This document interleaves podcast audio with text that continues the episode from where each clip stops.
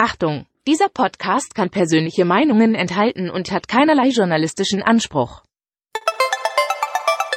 Ich lasse mir nicht absprechen, dass ich ein Herz für den VfB habe.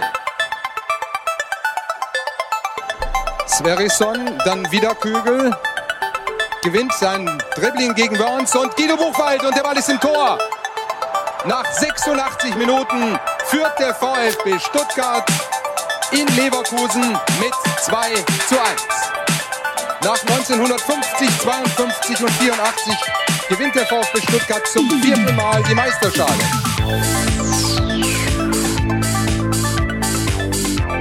Jetzt müsste der Ball endlich noch einmal hereinkommen. Jetzt kommt er weit nach hinten auf Hitzelsberger!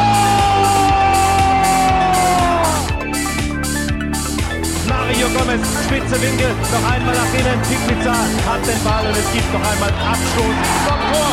Und jetzt ist das Spiel aus und der VfB Stuttgart ist deutscher Fußballmeister.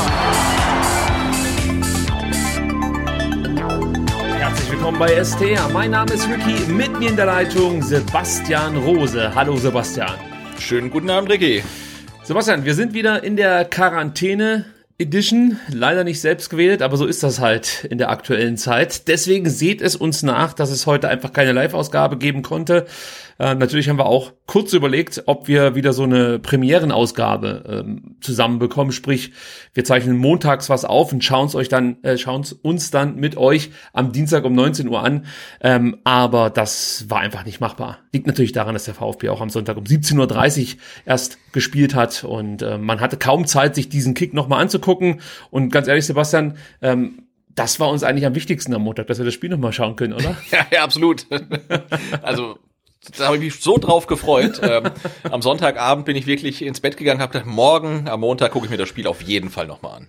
Das Coole ist, ähm, es äh, passiert ab und zu mal, dass ich auf The Zone, also wenn der VfB jetzt ähm, ein The Zone-Spiel abbekommen hat sozusagen oder manchmal auch in Sachen Gegnervorbereitung, wenn ich mir auf The Zone dann ein Spiel anschauen möchte, ähm, finde ich's oftmals gar nicht so einfach. Also du musst dann in die Suchfunktion und da findest du es dann auch nicht gleich. Dann gehst du auf Bundesliga und klickst auf den Verein, den du eigentlich anschauen möchtest und findest es auch nicht. Und irgendwann taucht es dann fast schon überraschend auf ähm, und du bist froh, dass du es gefunden hast. Und bei diesem Spiel hätte ich mir genau diesen Zustand gewünscht und mir vielleicht auch ein Stück weit erhofft, dass ich irgendwann aufgebe oder einschlafe. Ähm, aber da war es so, ich machte Zone an und das Spiel knallt mir voll in die Fresse. Also es war präsent direkt äh, in der The Zone App ganz vorne und ähm, dann dachte ich mir, okay, da musst du jetzt durch. So und das gleiche gilt ein Stück weit auch für euch heute. Wir werden dieses Spiel nicht in gewohnter Weise analysieren, ähm, denn ich glaube, dass es jetzt vielleicht nicht die, die typischen Spielszenen sind, die Aufschluss darüber geben, warum der VfB Stuttgart dieses Spiel gegen Berlin verloren hat. Es sind dann, glaube ich, eher ähm, ja die Blicke in die Köpfe diverser Menschen, ähm, die vielleicht da so ein bisschen mehr Aufschluss geben können. Und das macht es natürlich für uns auch nicht ganz leicht, ähm, da die richtigen Rückschlüsse zu ziehen. Wir werden es trotzdem versuchen und werden ein paar Themen ansprechen. Ähm, aber der Fokus der heutigen Ausgabe liegt eigentlich auf euren Content. Denn wir haben auf Instagram dazu aufgerufen, dass ihr uns Fragen stellt. Und zwar eure drängendsten Fragen in dieser aktuellen Krisensituation des VfB Stuttgart in dieser aktuellen Abstiegssituation. Und da kam einiges bei uns an. Ähm, wir haben so viele Fragen bekommen, dass wir wahrscheinlich wieder vier, fünf Ausgaben draus machen könnten und haben uns jetzt einfach mal ein paar rausgesucht. Ich hoffe, wir können die alle abarbeiten, Sebastian, aber befürchte, dass wir da auch noch mal so ein bisschen äh, nachsortieren müssen. Du hast die Menge wahrscheinlich schon gesehen an Fragen. Ja, ja, ja. Ja. Es gibt Redebedarf. Es gibt eindeutig Redebedarf. Mhm. Ähm, und bevor wir dann auch wirklich so richtig über die schlimmen Themen quasseln, wollen wir uns natürlich bei der Unterstützung bedanken, die von unseren Hörerinnen und Hörern ähm, in den letzten Tagen äh, kam. Also vielen lieben Dank für die Spenden.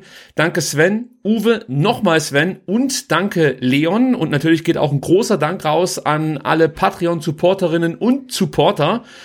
Und jetzt kommt Sebastian. 116 Supporterinnen haben genau, wir jetzt wir zu verzeichnen. Ja. Letzte Woche den Wettbewerb aufgerufen ähm, mit 110 Supporterinnen, äh, ähm, ob wir mehr ähm, Unterstützung bekommen, als der VfB Punkte sammeln kann. Man muss sagen, also äh, wir steigen nicht ab. also ich bin gespannt, ob der VfB noch jemals an diese sechs Punkte Marke rankommt in dieser Saison, ohne schon zu viel ja, vorwegzunehmen. Ähm, aber vielen lieben Dank. Also äh, am Donnerstag kamen ja schon drei dazu, jetzt nochmal drei. Ja. Also insgesamt sechs neue Unterstützerinnen und Unterstützer.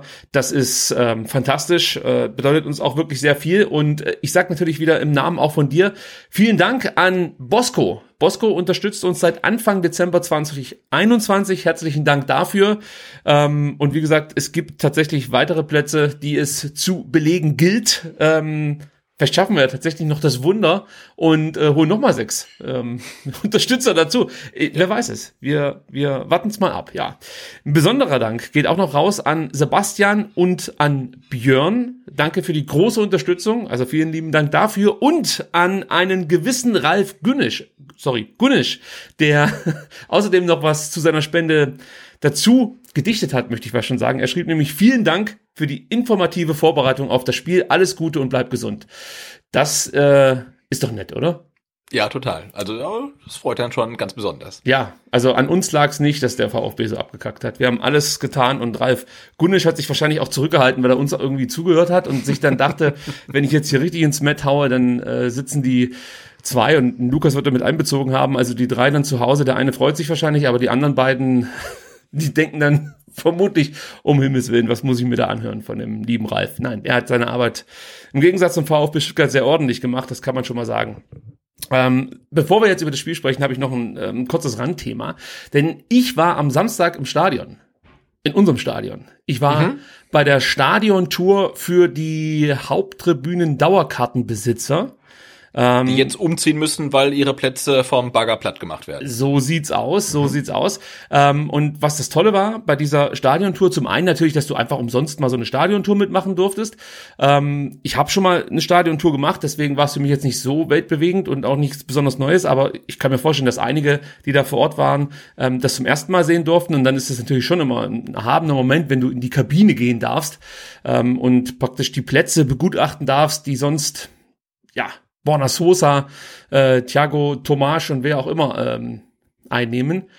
Und äh, für mich war es viel wichtiger, meinen vorgeschlagenen neuen Platz auf der Gegentribüne mir anzuschauen, ob ich damit zufrieden bin mhm. und äh, welche anderen Optionen sich so mir äh, noch ja auftun, wenn ich äh, einfach mal so ein bisschen da rumschlendere auf der Gegentribüne. Kurz was zum Ablauf. Äh, ich war erstmal überrascht, wie viele Menschen vor Ort waren. Ähm, weil, ich weiß nicht, hast du schon mal eine Stadiontour gemacht? Ich glaube ja. Mhm. Ja. Ich weiß nicht, wie waren da damals bei dir so dabei? Wie viele Menschen? Ich glaube, es war auch keine, ich glaube, es war auch keine reguläre Tour, aber da waren dann vielleicht, ich glaube, es waren ähm, Presse, Pressevertreter. Aha, VIP zu, also. Ja, da waren wir zu zehnt oder so, glaube ich. Gut, äh, also bei mir, bei der ersten, bei der ich war, war es auch so, dass wir zehn, vielleicht maximal zwölf Leute waren, also es ja. war relativ überschaubar. Und diesmal waren es deutlich mehr, und zwar so viele, dass wir sogar in zwei Gruppen aufgeteilt mhm. wurden. Ähm, und dann ging es mit der Stadion-Tour-Legende aufs Gelände. Und zwar Kurt hat uns durchs Stadion geführt. Und ich habe mir sagen lassen, das ist wirklich irgendwie so die äh, ja die, das Urgestein der Stadionführung in Stuttgart. Und er hat auch wirklich äh, wirklich zu jedem Flecken irgendeine Geschichte gehabt. Und äh, er konnte dir auch auf jede noch so ähm, ja, ich weiß nicht, sinnlos erscheinende Frage eine gute Antwort geben und du dachtest dann, okay, es gibt offensichtlich tatsächlich keine dummen Fragen. Also es ist wirklich beeindruckend gewesen. Hat großen Spaß gemacht mit Kurt dann ähm, ja diverse Plätze in der Arena sozusagen äh, zu begutachten. Ähm, und wie gesagt, jetzt komme ich eigentlich zu dem Punkt, den ich äh, hier mit dir teilen wollte. Und dann ging es eben ähm, für die Dauerkartenbesitzer auf die Gegentribüne und man konnte sich einfach mal die Plätze raussuchen die man für die kommende Saison einnehmen möchte und wahrscheinlich auch für die darauffolgende. Äh, und das haben Aber die schlägt dir der VfB äh, vor? Die schlägt dir der VfB vor. Also du bekommst mhm. erstmal eine E-Mail, da steht dann, hier ist dein neuer Platz. Dann kannst du dir das natürlich über dieses 3D-Ticketing mhm. angucken, ganz wahrscheinlich. Ja. Ähm, aber du bekommst natürlich nicht so den direkten Eindruck, wie gut ist jetzt der Platz und Gegentribüne. Du weißt das, es ist ja immer äh, ja auch schwierig mit der Sonne und ähm, auch mit dem Regen unter Umständen. ja. Also man hat schon alles erlebt. Äh, deswegen will man es halt einfach mal sehen, ähm, wie man dann am Ende sitzt. Also ging es dann rein für uns. Dann wurden wir von ähm, zwei netten VfB-Mitarbeitern, beziehungsweise einer Mitarbeiterin und einem Mitarbeiter begrüßt und haben so ein kleines Kärtchen bekommen. Da stand dann auch nochmal drauf, das ist hier neuer Platz. Äh, und dann durftest du Wünsche abgeben. Also du durftest dich dann frei im ganzen Stadion bewegen ohne irgendwie ähm, Führer oder sonst irgendwas, sondern komplett, du konntest überall hingehen. Also Cannstatter Kurve, von mir aus dann auch äh, in den Gästebereich unter Türkheimer, überall durftest du hingehen und durftest einfach mal gucken, ähm, wo würdest du gern sitzen und konntest dann deine Wünsche angeben und die, wenn du willst, auch ranken. Also am liebsten würde ich da und da sitzen und mhm. so weiter und so fort. So viele Wünsche, wie du möchtest, durftest du da angeben, so viel einfach auf diese Karte gepasst haben. Und ähm, ja, ich habe mich dann am Ende trotzdem dafür entschieden, den vom, den vom VfB angebotenen Platz ähm, zu übernehmen sozusagen. Und in Zukunft sitze ich dann im Block 51b. Das kann ich schon mal spoilern an dieser mhm. Stelle. Und ich freue mich darauf. Also die Plätze sind, sind auf den ersten Blick sehr schöne Plätze, aber du weißt, wie das ist ob ein Platz gut oder schlecht ist, steht und fällt ja mit dem Sitznachbarn oder mit der ja. Sitznachbarin. Genau. Also äh, ich möchte da nicht in Euphorie verfallen, aber der erste Eindruck ist ein guter. Äh, und ich habe ja zum Beispiel auch gelernt, als ich ähm, bei dem ersten Dauerkärtle in der Hinserie dachte, ich nehme praktisch einen Platz direkt am, am Durchlauf ähm, in der Untertürkheimer Kurve, dass du praktisch relativ weit vorne sitzt und Beinfreiheit hast. Äh, Freiheit ja. hast. Äh, das ist keine so dumme Idee wären da nicht die Menschen, die halt ständig aufs Klo wollen oder sich eine rote Wurst holen oder ein Bier holen. Das heißt, es turnt immer irgendeiner vor dir rum, der dann auch direkt vor dir auf einmal bemerkt, scheiße, ich habe ja noch meine Jacke vergessen oder irgendwas. Erstmal überlegt, dann wieder zurückläuft und wieder dann dir vor der Nase rumsteht. Und ähm, das wollte ich definitiv vermeiden. Sitzt jetzt praktisch mitten im Getümmel. Und äh, die einzige, die einzige äh, Überlegung, die ich noch ja, vor Ort mir gemacht habe, war, was ist, wenn hier wirklich die Sonne drauf brezelt? Und mhm. ähm, ich habe es dann so gemacht, dass ich mir die Sitze einfach mal angeschaut habe, wie sehr die sozusagen vom Wetter in Mitleidenschaft mhm. gezogen wurden. Und da sah mein Sitz noch ganz okay aus. und no risk, no fun, ich gehe da jetzt rein, ich mache das einfach mal. Und im besten Fall, ich mache gerade Anführungsstriche, falls ihr es äh, jetzt hört als Podcast, äh, spielt der VfB ja samstags nicht 15.30 sondern 13 Uhr. Und dann ist dieses Sonnenproblem auch schon gelöst. Oder war das dann noch schlimmer? Sehen. Ja, ja, war, genau. war das dann noch schlimmer eigentlich? Ähm, weißt du es noch? Zweite Liga? Nee, ich weiß es gar nicht mehr. Sebastian komplett abgeschaltet. Finde ich auch richtig ja. so. Gut, ähm, das also zur Stadiontour. Jetzt überlege ich, ob ich sonst noch was erzählen äh, wollte diesbezüglich. Ach so, genau. Ah nee, das erzähle ich lieber nicht.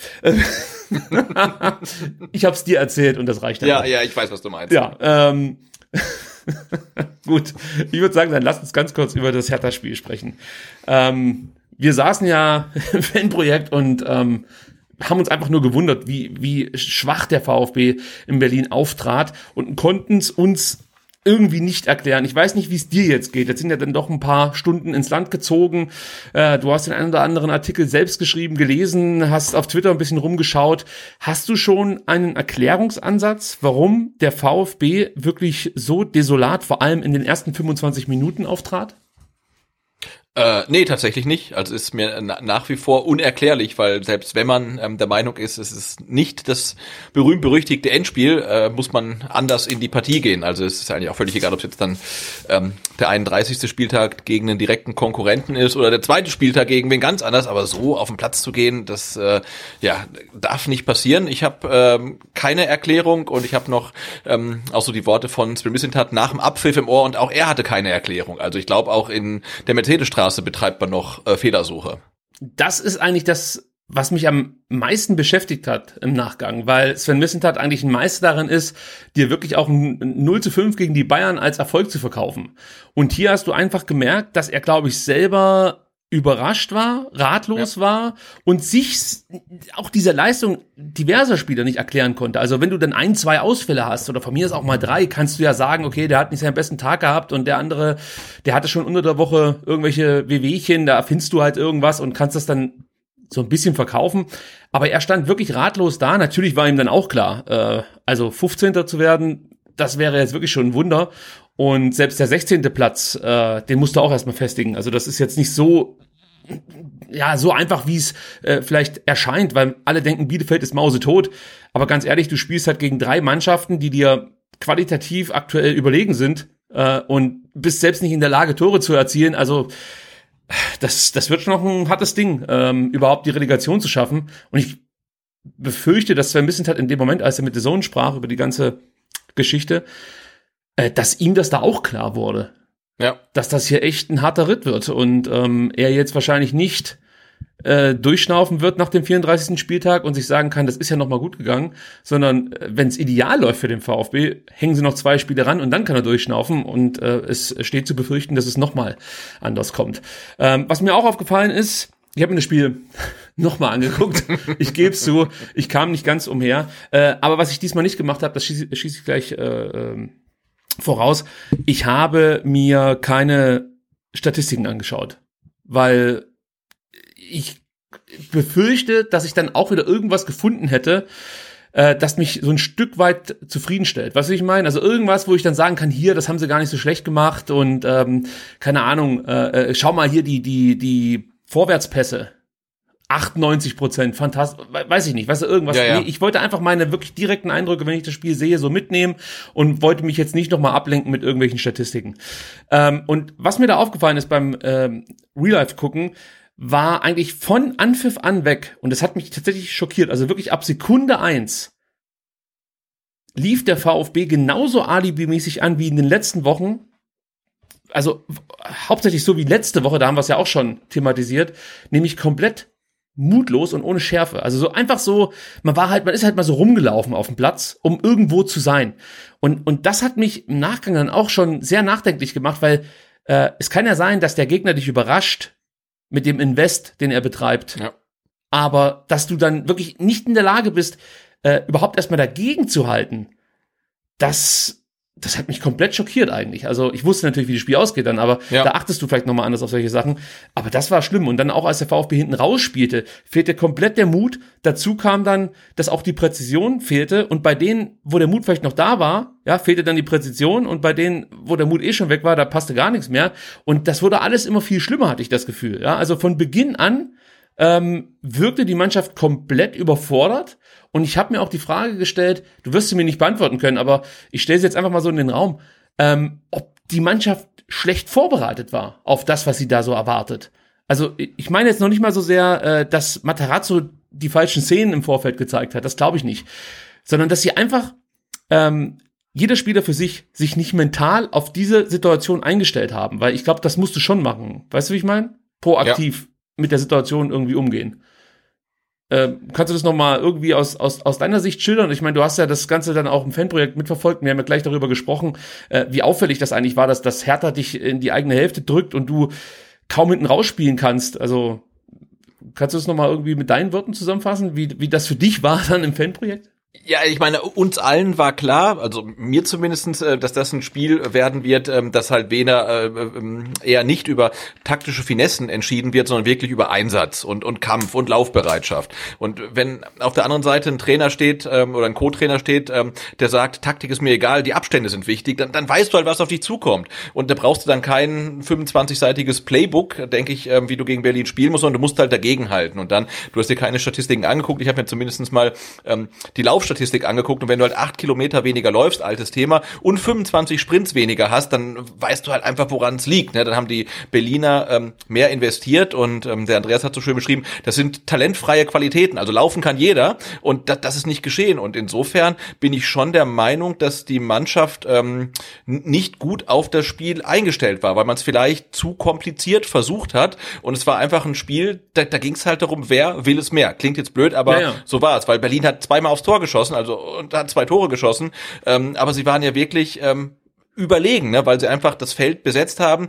Ähm, der VfB ist zu wenig gelaufen, deswegen war es auch im Zentrum so eng, dass Berlin komplett verdichtet hat. Es gab keine Anspielstation, weil zu wenig Bewegung drin war. Mm, Und ja, natürlich müsste, müsste sich so ein Profi auch auf so ein Spiel einstellen, aber ich habe halt grundsätzlich den Eindruck, als ob die Mannschaft äh, ein Problem hat, sich aus sich selbst heraus zu motivieren. Und dann muss es halt von außen versuchen. Und äh, mit der Kommunikation nach außen, ähm, dass man sagt, naja, es kommen ja noch danach drei Spiele, glaube ich nicht, dass man der Mannschaft dann ähm, das äh, an die Hand gibt, was sie äh, für das Spiel in Berlin gebraucht hätte.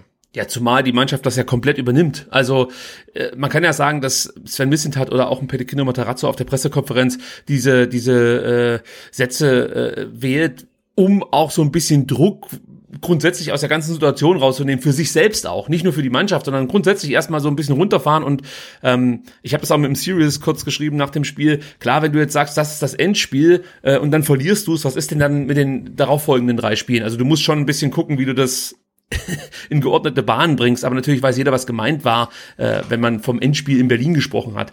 Ähm, nur auch im Vorfeld meinte ja ähm, Waldemar Anton in einem Interview, ich zitiere mal ganz kurz, das ist sicher ein eminent wichtiges Spiel, aber das, oder Sorry. Aber als Endspiel sehe ich es nicht. Danach gibt es immer noch drei Ligapartien, in denen viel passieren kann. Wir betrachten diese Begegnung als Chance. Wir können einen großen Schritt in Richtung Klassenverbleib machen. Es herrscht keine Abstiegsangst, weil wir wissen, was wir können. Zuletzt haben wir unsere Leistungen meistens gut und konstant abgerufen und wir haben den Abstiegskampf als Mannschaft bereits vor einiger Zeit voll angenommen. Also, weißt du, das ist ja. Also sag ich, Junge, Junge, also, nee, nee, also weißt du, wenn du sowas äh, liest, dann wirst du ja wieder genauso sauer wie am Sonntagabend, ähm, weil das ist ja genau das Problem. Es gibt noch drei Ligapartien, aber von den letzten vier Saisonspielen war Berlin das einfachste, ja, weil Berlin von den letzten vier Gegnern ist die einzige Mannschaft, die man schlagen kann, auch wenn sie ihr bestes Spiel zeigt, weil Berlin einfach nicht gut ist. Wenn Wolfsburg, Bayern und Köln das spielen, was sie können und ihr, ihr A-Game abrufen, hat der VfB einfach keine Chance. Und du musst einfach in Berlin punkten oder zumindest so gut sein, ähm, dass ein Punkt oder drei drin wären. Und das war der VfB nicht. Und ja, da hat man schon auch bei solchen Statements das Gefühl, dass sich die Mannschaft äh, besser sieht, ähm, als sie in Wirklichkeit ist. Und ich glaube, das ist ein grundsätzliches Problem, dass die äh, Selbstwahrnehmung äh, des Teams eine ganz andere ist als die Außenwahrnehmung. Weil wenn das so wäre, wie Waldemar Anton sagt, dann wäre der VfB nicht auf Rang 16 und hätte nur zwei Punkte mehr als Bielefeld, sondern wäre man wo ganz anders. Ja, jeder für sich glaubt, dass er eigentlich gut genug wäre. Ähm, aber keiner ist eigentlich in der Lage, gegen, gegen Widerstände, auf die man halt immer mal trifft in dem Spiel, anzukämpfen. Also ich glaube auch, dass, dass ganz viele Spieler, die individuelle Qualität haben, um ähm, ja eben nicht nur gegen den Abstieg in der Bundesliga zu spielen. Und ich befürchte auch, wenn es dann mal irgendwann diesen Exodus gibt hier beim VfB und ganz viele Spieler nach und nach den VfB verlassen, werden wir bei ganz vielen uns denken, scheiße, warum hat das bei uns nicht so funktioniert? Äh, das kann ich mir schon vorstellen. Nur äh, trotzdem werden auch diese Spieler, also entweder sie lernen aus dieser Phase jetzt und ähm, nehmen das für die Zukunft mit und, und können dann eben gegen Widerstände ähm, ja, sich aufbäumen, dagegen angehen. Ähm, ja, oder sie werden halt immer diese, diese Mitläufer bleiben, ja, die sich halt abducken. Die werden halt, sorry, das muss ich jetzt einfach so sagen, die werden halt wie Gon Gonzalo Castro. Wenn es läuft, sind die toll und wenn es halt nicht läuft, dann kannst du die eigentlich auch direkt ja, in die Tonne kicken, klingt, klingt jetzt echt fies, aber du weißt, wie ich es meine. Also dann, die werden dir halt einfach kein Spiel drehen. Jedenfalls nicht, weil sie sich dagegen stemmen, sondern weil vielleicht durch Zufall dann ein Elfmeter für die gepfiffen wird oder weil halt mal ein Fernschuss reingeht, aber nicht, weil sie sich praktisch ähm, auf dem Platz zu wehren wissen. Und ich muss noch was ansprechen, was du gerade schon angeteasert hast. Und zwar ging es darum, dass äh, Berlin das Zentrum gut dicht gemacht hat. Absolut richtige Beobachtung. Da ging gar nichts für den VfB. Ähm, konnte man aber wissen, weil ja Berlin grundsätzlich im Zentrum sehr gute Defensivspieler auch hat. Also die wissen Jetzt halt, haben ja quasi ohne Flügelspieler gespielt, also dass einen Platten hat, der mal ja genau, aber das, darauf wollte ich jetzt hinaus. Du hast ja. zwei Flügelläufer, also Flügelläufer im Sinne von zwei Spieler, die die Linie runtergehen und dann flanken. Das heißt, du hast immer eine enorme Breite im Spiel der Hertha. Und auch da muss man jetzt im Nachhinein sagen, man, wir haben das im Vorfeld natürlich nicht gesagt, wir sind aber auch nicht Profitrainer beziehungsweise Trainer einer Bundesligamannschaft. Ähm, ob man sich mit dieser Viererkette und mit diesem kompakten Zentrum ähm, nicht eigentlich schon ein Eigentor geschossen hat, weil eigentlich wäre vermutlich von Anfang an die richtige Herangehensweise gewesen, mit einer Dreierkette und äh, dem Wingback-System, sage ich mal, zu spielen, ja, um dann eben dann äh, auf der rechten Seite Pekarik, auf der linken Seite äh, Plattenhardt ähm, auch so ein Stück weit zu beschäftigen und gleichzeitig vor Aufgaben zu stellen. Das gelang ja gar nicht und natürlich wäre dann Tomasch nicht der richtige Wingback gewesen.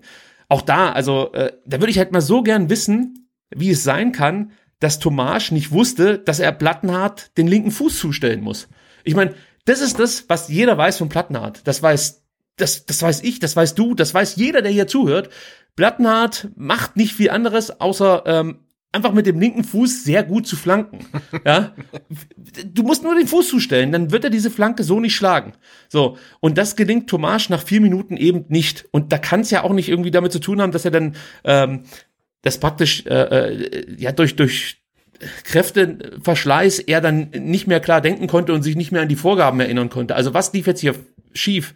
Kann sich Tomasch die Vorgaben nicht merken, die der Trainer gibt, beziehungsweise das Briefing, hat er das nicht richtig aufgenommen oder hat der Trainer gar nicht darauf hingewiesen, dass ein Plattenhardt eben immer wieder versucht, dann mit so kurzen, ruckartigen Bewegungen seinen linken Fuß ich sag mal, oder die Flanke gut vorzubereiten und dann mit seinem Ja. linken Fuß halt wirklich äh, exakt und sehr, sehr gut zu flanken. Das, das hat mich natürlich schon maßlos geärgert, weil du kannst das Tor in dem Moment sehr gut verteidigen. Das ist jedenfalls meine Meinung.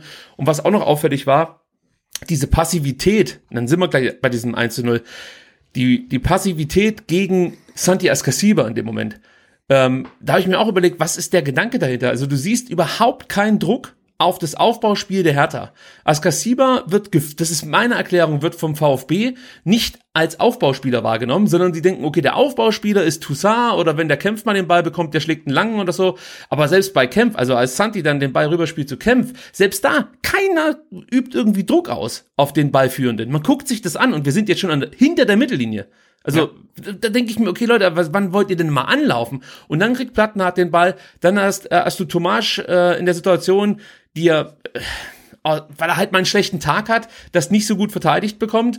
Ich, ich sage auch gleich dazu, Tomasch, ganz ehrlich, selbst wenn der eine 6 gekriegt hätte vom Kicker oder so, ist mir komplett egal, der ist 19 und der kommt Ja. hier zum VfB und ähm, soll im Endeffekt dafür, bei, da- da- dafür dazu beitragen, dass der VfB die Klasse hält. Ich finde, das ist der falsche Adressat für Kritik aktuell, weil der hat schon deutlich mehr geleistet als die meisten, die äh, mit ihm zusammen auf dem Platz standen ähm, am vergangenen Sonntag. Aber aber bleiben wir mal dabei und dann kommt der nächste Fehler, nachdem halt Tomasch ähm, einen macht, dann siehst du Borna Sosa, wie er halt versucht, auf Upside zu zocken. Weißt du, du, du merkst das, ist meine Meinung, du merkst es doch bei deinem Gegenspieler, ob der jetzt gerade antizipiert, also wie er sich bewegt. Und du siehst bei Selke schon, der, der antizipiert voll auf diese Flanke und wartet nur darauf, bis er praktisch diesen Fuß rausstellen kann, um sie dann zu bekommen. Das macht er auch, macht er halt toll, aber das kann Sosa verhindern. Aber er zockt da auf das Abseits. Habe ich halt auch nicht verstanden. Also zieh halt durch in dem Moment und versuch das Ding zu klären und stell ihn nicht ins Abseits. Das macht doch gar keinen Sinn in diesem Moment. Ist meine Meinung. Äh, So. Ja. Und dann fängst du dir halt echt ein billiges Tor, das am Ende natürlich toll verendet wurde von, von, von Selke. Das hat er toll gemacht. Aber es lässt sich leicht verhindern.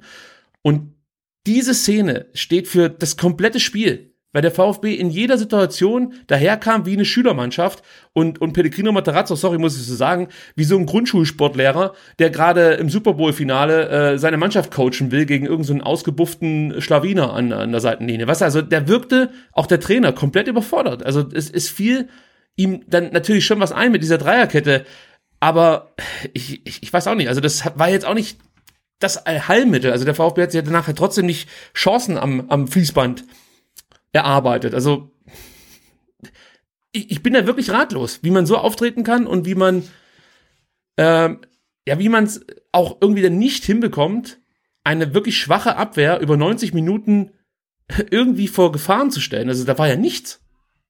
Ja, nee, man könnte ja denken, jetzt Boyata und Kemp wären irgendwie das äh, Top-Notch-Innenverteidiger-Duo der Bundesliga, aber in den letzten Spielen hat man ja gesehen, wie, wie, wie fehleranfällig die sind, aber du hast sie halt wirklich vor keine großen Aufgaben gestellt.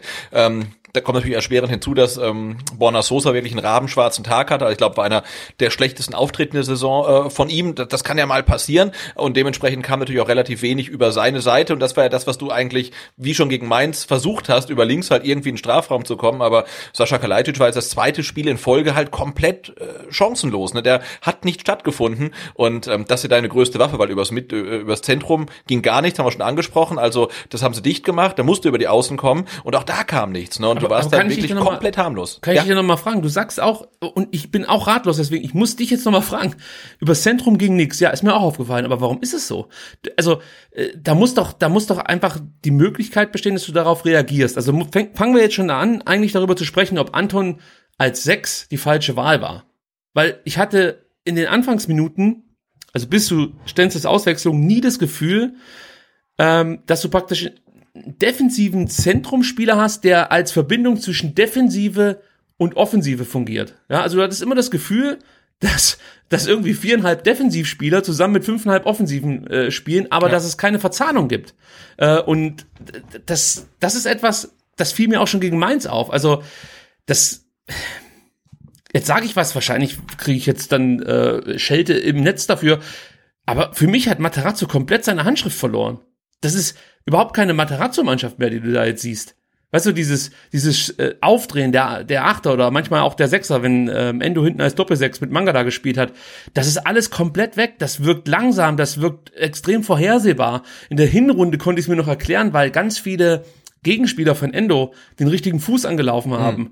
und das sozusagen verhindert haben. Aber das hat Hertha nicht mal gemacht. Es war einfach alles langsam. Es war alles, wie gesagt, vorhersehbar. Es fehlte in jeder Aktion der Mut. Und die Mannschaft, und das ist jetzt halt die Frage, ähm, ist nicht mehr in der Lage, Matarazzos Plan umzusetzen oder nicht mehr willens, Matarazzos Plan umzusetzen. Aber Fakt ist eins, so wie sie jetzt aktuell spielen, ist es keine Matarazzo-Mannschaft. Und das würde ich mir gerne mal erklären lassen von irgendeinem, der ja. es besser weiß, warum das der Fall ist, warum sie nicht mehr Matarazzo-Fußball spielen, der sich eben auszeichnet durch mutige Aktionen, durch Tempo, durch Tiefenläufe. Wir haben, jetzt muss ich meine Notizen hier doch nochmal rausgraben, der erste wirkliche Tiefenlauf, also hinter die Abwehr, den hatten wir in der 87. Minute. Das war Tongi Kulibali, der im Abseits stand. Aber ich habe ah, ja, trotzdem mit reingenommen. ja. Das ist der ja. erste Lauf, äh, Lauf hinter die Abwehrkette gewesen, dass du wirklich als beiführender Spieler die Option hast, jetzt einen Steilpass zu spielen auf einen Stuttgarter, der hinter die Kette läuft.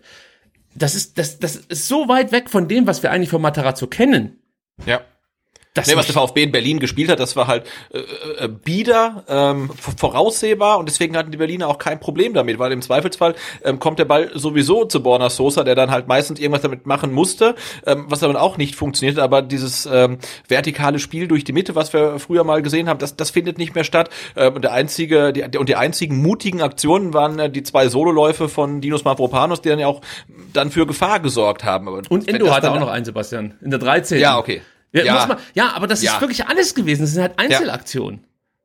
Und, und Aber ansonsten war, war, war da nichts, ne? Und dann fragst du dich wirklich, also wie wollt ihr denn ein Tor schießen? Und wie, wie du sagst, also entweder kann die Mannschaft einen Plan von Materazzo nicht umsetzen, sie will nicht umsetzen oder er hat keinen Plan. Aber also das ist ja nach Berlin jetzt äh, noch die drei ähm, Optionen. Und wenn man das halt nicht schleunigst abstellt, dann sehe ich halt auch nicht, wie du jetzt in der Saison noch irgendein Spiel gewinnen willst. Und auch jetzt Sorry, ich musste ja gerade den Hasen mit einer Flasche bewerfen, weil der äh, an, an meiner Jeanshose nagt. ähm, so, und und ähm, auch da kann man sich jetzt natürlich die Frage stellen, äh, ob sich der VfB im Nachhinein nicht schon wieder schön redet. Ja, weil ich habe danach auch gehört, ja, so nach der 25. Minute hatten wir mehr Kontrolle. Mein Gefühl war, dass Hertha dir da Kontrolle gegeben hat, wo es Hertha nicht wehtat. Weil du hast ja nie diese Kontrolle nutzen können, um gefährlich zu werden. Also daraus ist ja gar nichts entstanden. Es war ja der ja. sinnloseste Ballbesitz der Welt gefühlt. Also die haben halt einfach das zugelassen, was sie zulassen wollen. Und in jedem Moment, wo Hertha den Ball erobert hat, ging halt die Post ab und du hattest die Sorge, äh, dass du dir jetzt hier ein Tor fängst. Und am Ende ist Hertha dann mehr oder weniger immer noch so schwach, dass sie diese, dass sie diese äh, äh, Geschenke, die der VfB ihnen auch gemacht hat, nicht genutzt haben. Weil ich glaube, eine Mannschaft, die, ich weiß nicht, äh, muss ich, nee, meins ist ein böses Beispiel, die sind auch durch, aber Freiburg oder so, die hätten dich da kom komplett auseinandergenommen. Also ja. befürchte ich. Und was du halt in jeder Situation spürst, das haben wir glaube ich auch schon gesagt, äh, ist halt die Angst. Ja, also man hat offensichtlich brutale Angst vor dem Versagen. Gleichzeitig äh, hat man Angst, glaube ich, auch einfache Fehler zu machen. So erkläre ich mir auch das schlechte Anlaufverhalten. Sprich, man erkennt schon, wo man ungefähr hin muss aber man hat dann Angst, diesen Zweikampf zu führen, weil man könnte ihn ja verlieren. Und äh, ohne jetzt hier Fragen vorwegnehmen zu wollen, ähm, wer nimmt denn jetzt den Spielern die Angst? Wer lockert denn die Situation auf? Wie willst du das machen? Und wenn es dann wirklich so ist, dass die Mannschaft jetzt vielleicht nicht mehr in der Lage ist oder willens ist, ähm, die Vorgaben vom Trainer umzusetzen, dann hast du jetzt eine extrem schwierige Situation, weil ja, ja. Ich, ich weiß nicht, wo der Impuls herkommen soll ja, um nochmal sowas loszutreten wie, ja, äh, gegen Gladbach und gegen Augsburg. Aber das war's dann auch schon. Ich habe mir das ja auch noch aufgeschrieben, so die, die kurzen, guten Saisonphasen, die der VfB hatte. Und äh, gefühlt waren das alles viel längere Phasen. Und wenn man sich das mal aufschreibt, sieht man auf einmal, ja, es ist sehr überschaubar so auf die Saison, ähm, wie viele gute Saisonphasen wir hatten. Vielleicht nehme ich das nachher nochmal mit rein, sonst wird das jetzt hier wieder zu ausführlich alles. Aber das. Äh, ja, das, ja. Glaub, das wird sicherlich dann ähm, ähm, Gegenstand einer Saisonanalyse sein, dass man, glaube ich, jetzt schon äh, in zwölf Spielen kein einziges Tor, also kein Tor erzielen konnte. Jetzt ja schon wieder ähm, drei Spiele ohne Treffer und äh, seit fünf Spielen ohne Treffer aus dem Spiel. Und das, das, das ist halt die Bilanz eines Absteigers und das muss man halt einfach ganz klar so festhalten. Ja, und auch nach dem Wechsel von Tommy auf Stenzel, ja, und, und die Umstellung auf 3-1-4-2 oder wie man das interpretieren will, ich sag's nochmal, da gewinnt der VfB zwar etwas mehr Kontrolle, aber trotzdem ist alles immer so passiv und die Abstände sind so wahnsinnig groß. Und dann sind wir natürlich bei dem Thema, das du vorhin schon aufgemacht hast. Laufbereitschaft, Sprintbereitschaft, intensive Läufe. Das fehlt ja alles. Also Ja. ich bin wirklich keiner, der auf die auf die Kilometer schaut und sagt, okay, also hier sind so acht Kilometer weniger gelaufen, ähm, das muss ich jetzt hier mal anbringen. Aber in dem Fall schon, weil genau diese Kilometer haben gefehlt, um überhaupt erstmal äh, in gute Abschlusspositionen zu kommen.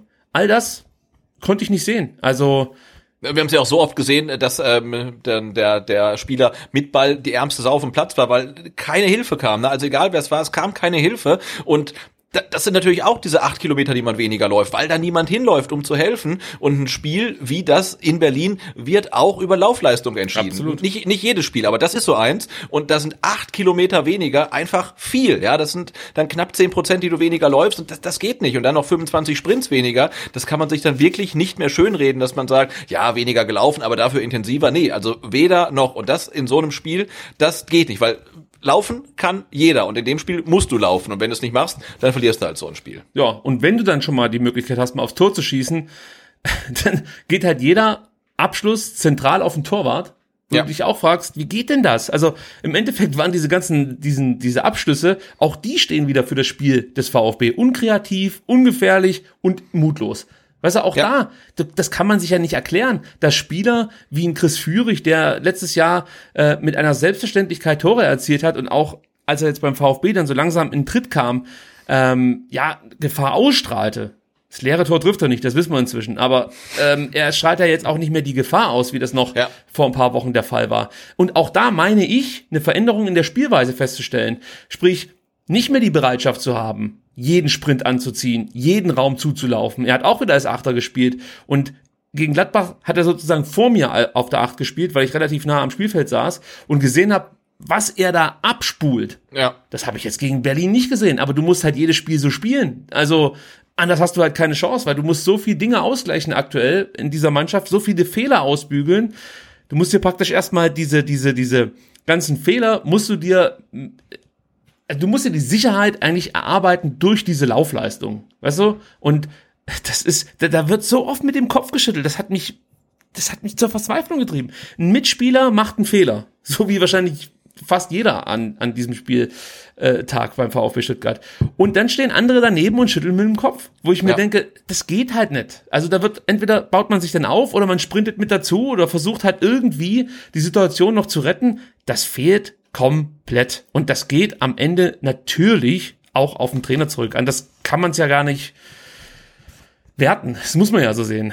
Ja, und ich glaube ähm, dann tatsächlich, dass äh, weder Trainer noch Mannschaft für eine Situation wie diese geschaffen sind. Ne? Also Ja. das, das ist halt Scheint- so. scheint Also, so.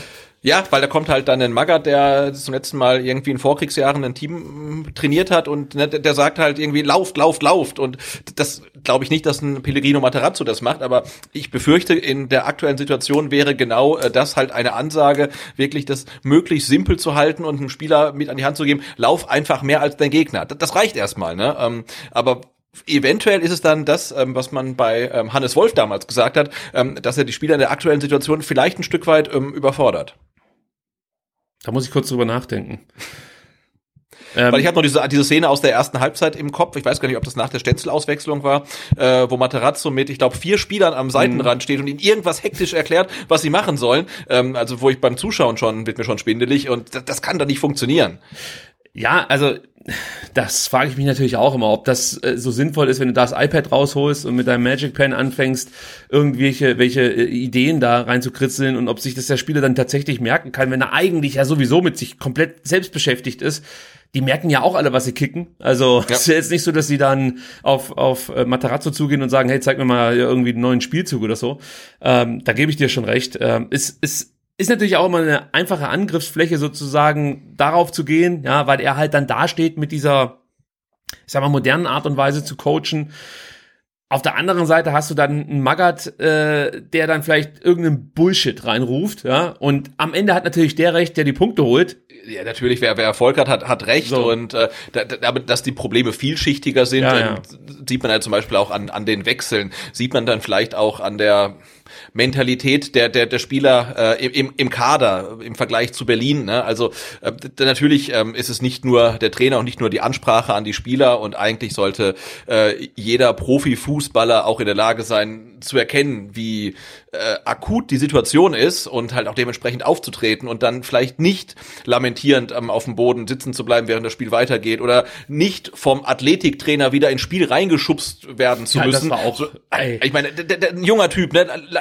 Egal, aber auch da muss der Trainer vielleicht erkennen, dass halt ein Alexi TBD in der aktuellen Situation der Mannschaft wirklich mit seiner Art zu spielen nicht weiterhilft. Und nicht nur er, was mir auch beim Ja. äh, zweiten Mal anschauen aufgefallen ist und mich schockiert hat, war Kulibali und Mio sollten ja eingewechselt werden. Und wenn du siehst, wie die da unten lang traben, da stand es noch 0-1. Da habe ich im Nachhinein gedacht, Leute, was geht denn bei euch ab? Also ihr wollt jetzt unbedingt sozusagen noch die Wende schaffen, den Punkt holen und dann siehst du unsere Auswechselspieler wirklich in kompletter Ruhe da unten an der Seitenlinie langlaufen.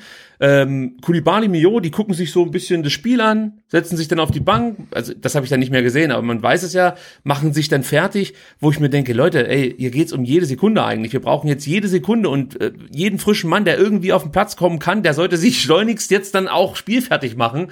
Und da latschen die in aller Ruhe die Seitenlinie entlang. Das hat mich komplett äh, nochmal dann, sag ich mal, ähm, erregt, um es mal vorsichtig auszudrücken. Aber das ist nicht positiv. nee, gar nicht so sehr. Und, und äh, eins müssen wir natürlich ganz kurz noch ansprechen, das ist das 2-0. Ähm, und du hast TBD schon erwähnt und der spielt da auch eine ganz, ganz äh, wichtige Rolle. Der machte jetzt kein gutes Spiel. Trotzdem, du hast es schon gesagt, ich möchte es nochmal wiederholen. Ähnlich wie bei Tomasch werde ich mich nicht an so jungen Spielern abarbeiten. Gar kein, Nein. auf gar keinen Fall.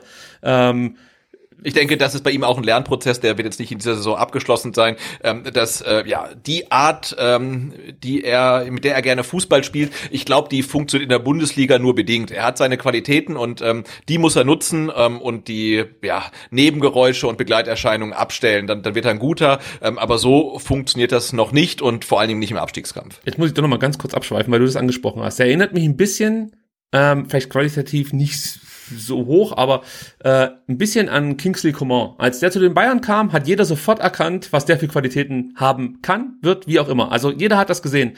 Aber der war komplett wild. Der war out of this world, wenn der auf dem Platz stand. Und du musstest den erstmal zähmen und seine Qualitäten kanalisieren. Und ähm, den Eindruck hab, hatte ich bei Kulibali auch und auch jetzt bei TBD, dass die erstmal, sag mal so, ein taktisches Korsett, ähm, die müssen das atmen. Also die müssen sich nicht immer selbst dran erinnern, ähm, dass sie so und so handeln müssen, sondern es muss praktisch in sie übergehen. Das muss klar sein, wie sie laufen, wie sie äh, sich verhalten äh, in Zweikämpfen, wenn der Schiedsrichter nicht pfeift, wenn er pfeift und so. Das muss, da, weißt du, jetzt ist alles immer noch ein Denkprozess. Das dauert alles noch viel zu lang. Und ähm, im besten Fall lernen die daraus und zeigen dann, dass sie daraus gelernt haben, immer noch bei uns im Trikot und nicht bei einer anderen Mannschaft. Das ist Ich das, wollte was gerade sagen, ne, wir müssen, glaube ich, gar nicht, äh, wenn wir am Beispiel zu auch gar nicht äh, zu den Bayern gehen, sondern wir können auch äh, beim VfB bleiben. Denn manchmal machen dann diese Spieler den Schritt und auch noch den nächsten und übernächsten, aber leider nicht mehr beim VfB, weil äh, wir, äh, mir wird da äh, Timo Werner einfallen. ja, ist, ja klar. Ist auch so ein Ne? junger Also, Spieler, der, muss dann halt nach Leipzig gehen, da wusste er dann genau, was er machen soll und auch wie er sich dann ähm, ernähren soll. Das hat er auch erst in Leipzig dann gelernt, ähm, dass man vielleicht kein Döner isst, sondern gesund. Ähm, und auf einmal läuft es halt, ne? Ja. Und und dann ja bis zum Champions League Titel. Aber wir müssen nochmal TBD hier mit reinnehmen. Also, ähm, da siehst du halt schon, äh, der, der Herr TBD versucht praktisch, oder erstmal unterläuft ihm im Mittelfeld der Ballverlust. Ja, und dann statt weiter zu spielen, dreht er sich genervt ab, macht genau die Gesten, die ich vorhin schon beschrieben habe, abwinken, Kopfschütteln, äh, ärgert sich natürlich über sich selber, aber du kannst nicht im Mittelfeld einen Ball verlieren und dann stehen bleiben und dich über dich selber ärgern. Da musst du hinterher. Dann gibt's Gott sei Dank einen langen Ball, der gut von Ito geklärt wird und dann muss TBD an der Mittellinie ins Kopfballduell und bleibt halt nicht stabil, geht halt die ganze, die, die, keine Körperspannung, nix. Der, der springt halt in die Luft, weil er weiß, ich muss mich jetzt nach oben orientieren. Aber da ist keine Überzeugung da, gar nichts, null. Also auch keine Überzeugung, ich könnte ja den Ball äh, sozusagen für uns gewinnen und dann vielleicht einen Konter einleiten oder beziehungsweise dann überhaupt mal einen Angriff einleiten. Nichts, da ist gar nicht, keine Überzeugung da in dem Moment.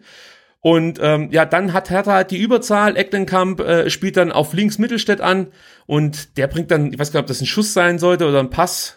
Ich kann mich nicht entscheiden, aber sagen wir mal Pass, bringt er rüber zu Belfodil.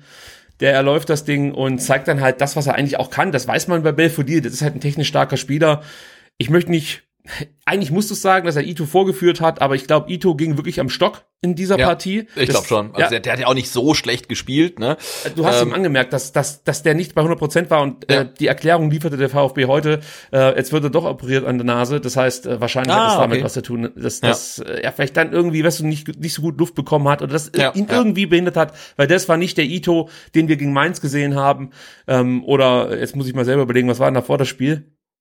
Vor Mainz haben wir gegen Bielefeld. Dortmund. Nee, Dortmund, genau. Ja, ja, aber das weiß ich gar nicht mehr, wie es da war. Egal, aber ich habe schon einen besseren Ito gesehen. So. Ja. Gut, ich würde sagen, dabei belassen wir es. Ich habe zwar natürlich noch äh, viele weitere Notizen, aber ich denke, das ein oder andere Thema werden wir hier äh, über die Fragen dann noch abarbeiten. Aber wir müssen ähm, der Vollständigkeit äh, oh, halber ja. trotzdem. Ja, ich weiß, was du meinst. Scheiße, ich habe was nicht vorbereitet. Egal, erzähl mal, was wir jetzt machen, Sebastian. so lange also, bereite bevor, ich vor. bevor wir zu den Fragen kommen, müssen wir natürlich ähm, unserer Chronistenpflicht gerecht werden ähm, und den Spieler der Saison küren. Denn auch bei schlechten Spielen gibt es einen Spieler der Saison und ich glaube, ähm, jetzt am Sonntag kann das Votum ja eigentlich nur lauten, auch äh, von den Leuten, die übers Web abgestimmt haben, ähm, dass Dinos Mafopanos unser Spieler des Spiels ist. Also, Oder? Ja, Ricky. also ich, ich möchte, ich, möchte, ich, ich bin inzwischen soweit. ich möchte jetzt nicht zu viel vorwegnehmen, ähm, aber ich, ich sag schon mal eins, Dinos hat die meisten Stimmen bekommen und wir haben auch endlich mal wirklich wieder richtig viele ähm, äh, wie sagt man denn, User, Hörer, wie auch immer gehabt, die äh, ihre Stimme abgegeben haben. 739 Abstimmungen gab es oder äh, Stimmen wurden hier gezählt und die meisten ähm, ja, das wird jetzt alles improvisiert, bekommt Dinos Mafropanos und zwar 607. Okay, das ist ein Erdrutschsieg. Das ist ein Erdrutschsieg, aber die Konkurrenz war auch überschaubar. Äh, dann mit 69 Stimmen auf Platz zwei und damit zwei Punkte gehen an Erik Tommy. Stimmt, ja. Also ja, der hat das, Tommy hat gespielt, wie Tommy spielt und war damit wirklich der zweitbeste Spieler. Und das sagt eigentlich auch schon einiges aus. Ja, aber das ist auch wieder, ne, diese, diese, das klingt jetzt äh, böse, aber diese talentfreien Qualitäten. Ja. Einsatz, Kampf, Leidenschaft. Ja, da musst du kein Talent für haben. Ähm, aber wenn du das zeigst und der Rest deiner Mannschaft nicht, dann stichst du schon posit positiv hervor. Und ähm, das hat äh, Erik Tommy geschafft. Und das als ein Spieler, der dessen Vertrag ausläuft. Ne? Also ja, das sagt auch viel. Ja, er sollte ja auch den Ansporn haben, sage ich jetzt mal, sich mit Natürlich, guten Leistungen den, zu empfehlen. Ja, ja. Den, den Ansporn sollten ja alle haben, die für viel Geld äh, den, den, den Brustring ähm, über den Platz äh, tragen. Also egal, ob sie in der kommenden Saison in Stuttgart spielen wollen oder woanders. Also das muss doch der Anspruch wirklich an jeden einzelnen Spieler sein. Auch sehr richtig, auch sehr richtig. Ähm, du bist so forsch vorangeprescht, dass ich davon ausgehe, du hast schon ähm, deine Spieler, die du bepunkten möchtest, auf dem Zettel notiert. Äh, ja. Dann hau mal ähm, raus. Ich gebe äh, äh, ich gebe äh, Dinos Mavropanos vier Punkte. Mhm. Ich gebe äh, Erik Tommy einen Punkt. Ja. Und ich gebe Vataro Endo einen Punkt. So, Endo einen Punkt, dann haben wir das. Und ich habe, glaube ich, im Fanradio äh, behauptet, ich würde Dinos Mafropanos sechs Punkte geben.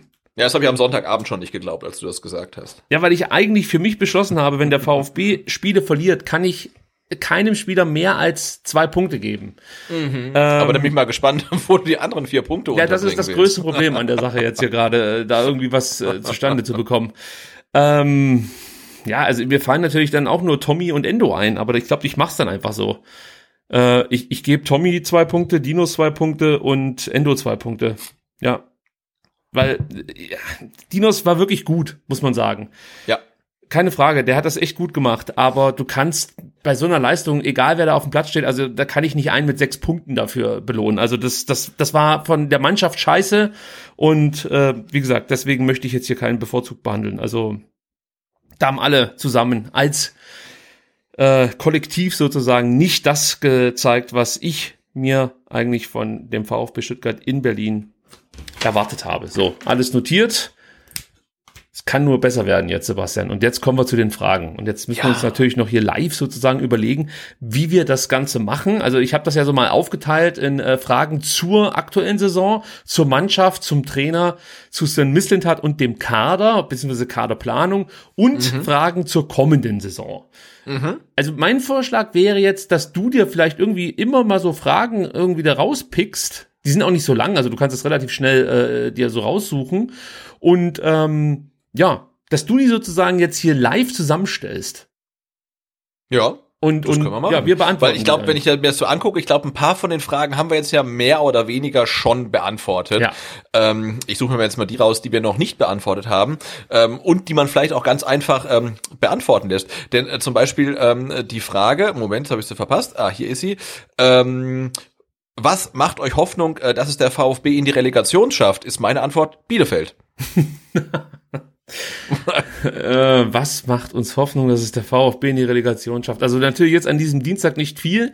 Äh, eigentlich die Gewissheit, dass es der VfB besser spielen kann, als er das jetzt in Berlin getan hat. Ich glaube sogar, dass mit einer Leistung wie gegen Mainz, die auch nicht gut war, ja. gegen Berlin ein Punkt drin gewesen wäre. Ja, also ich möchte nicht sagen, dass man gegen Mainz gut gespielt hat, aber ähm, ja, wenn du so gespielt hättest, wäre, glaube ich, ein Punkt drin gewesen. Das heißt, der VfB kann es besser. Ich weiß einfach aus Erfahrung, dass Materazzo schon ein Trainer ist, der immer wieder Lösungen präsentiert. Das kann man ihm nicht absprechen. Auch in diesem Spiel hat er ständig reagiert. Wie gesagt, die Frage ist, geht die Mannschaft noch mit? Und, weißt du, glaubt die Mannschaft an das, was der Trainer in den Mannschaftssitzungen vorm Spiel, während dem Spiel, in der Halbzeit der Mannschaft erzählt. Wenn das nicht mehr der Fall ist, dann habe ich auch keine Hoffnung, dass der VfB die Relegation noch irgendwie schafft. Dann werden die gegen, gegen Wolfsburg wieder erdrückt vom Druck, ja, weil das darfst du halt nicht vergessen. Jeder weiß, der am äh, kommenden Samstag auf dem Platz steht, verlieren wir dieses Spiel und Bielefeld gewinnt gegen Hertha, was nicht komplett absurd wäre. Ja. Dann wird es selbst mit der Relegation fast schon aussichtslos, weil du wirst in München ich möchte es nicht abschenken, aber du wirst in München jetzt nicht unbedingt mit dem Gefühl hinfahren, da hole ich jetzt mal drei Punkte. Ja, und äh, du wirst wahrscheinlich auch gegen Köln dich sehr strecken müssen, um zumindest mal einen, einen Punkt zu holen. Alles nicht unmöglich, da Punkte zu holen. Auch nicht in München.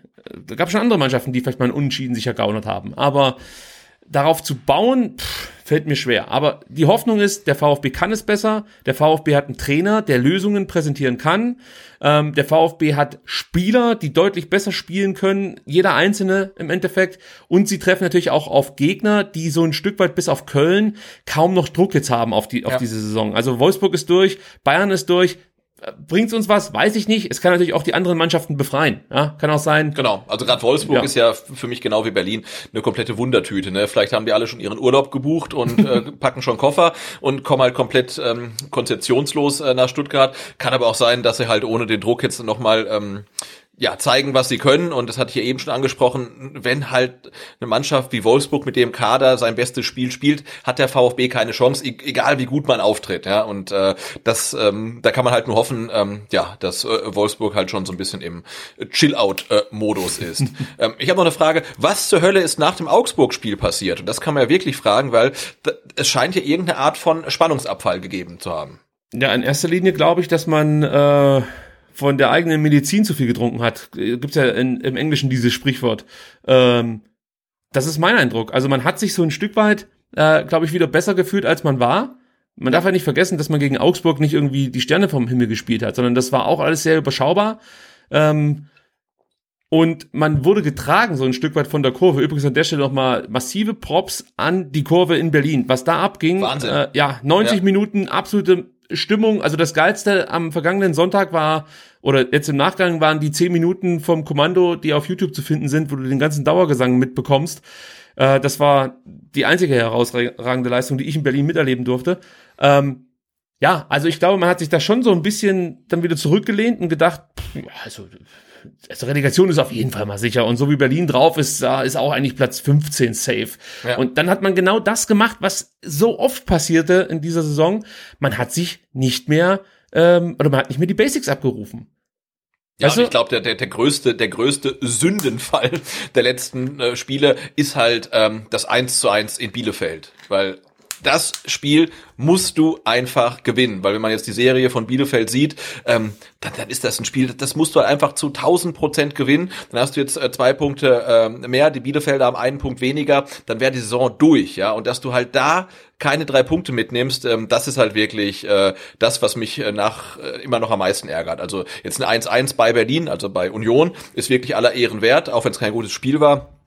Aber dieses Spiel ähm, in Bielefeld, ähm, das war wirklich vielleicht der Knackpunkt der Rückrunde. Ja, und du hast auch nichts mehr von Materazzos Prinzipien gesehen. Denn wir reden, das muss man sich auch mal überlegen. Wir reden hier die ganze Zeit davon, der Spieler ist verletzt, der ist noch nicht wieder bei 100 Prozent, weil er ständig raus war. Das stimmt ja alles. Also da fehlt einfach schon Qualität. Keine Frage. Aber die Prinzipien sollten doch unabhängig von der Qualität sichtbar sein. Da bin ich wieder bei dem Thema.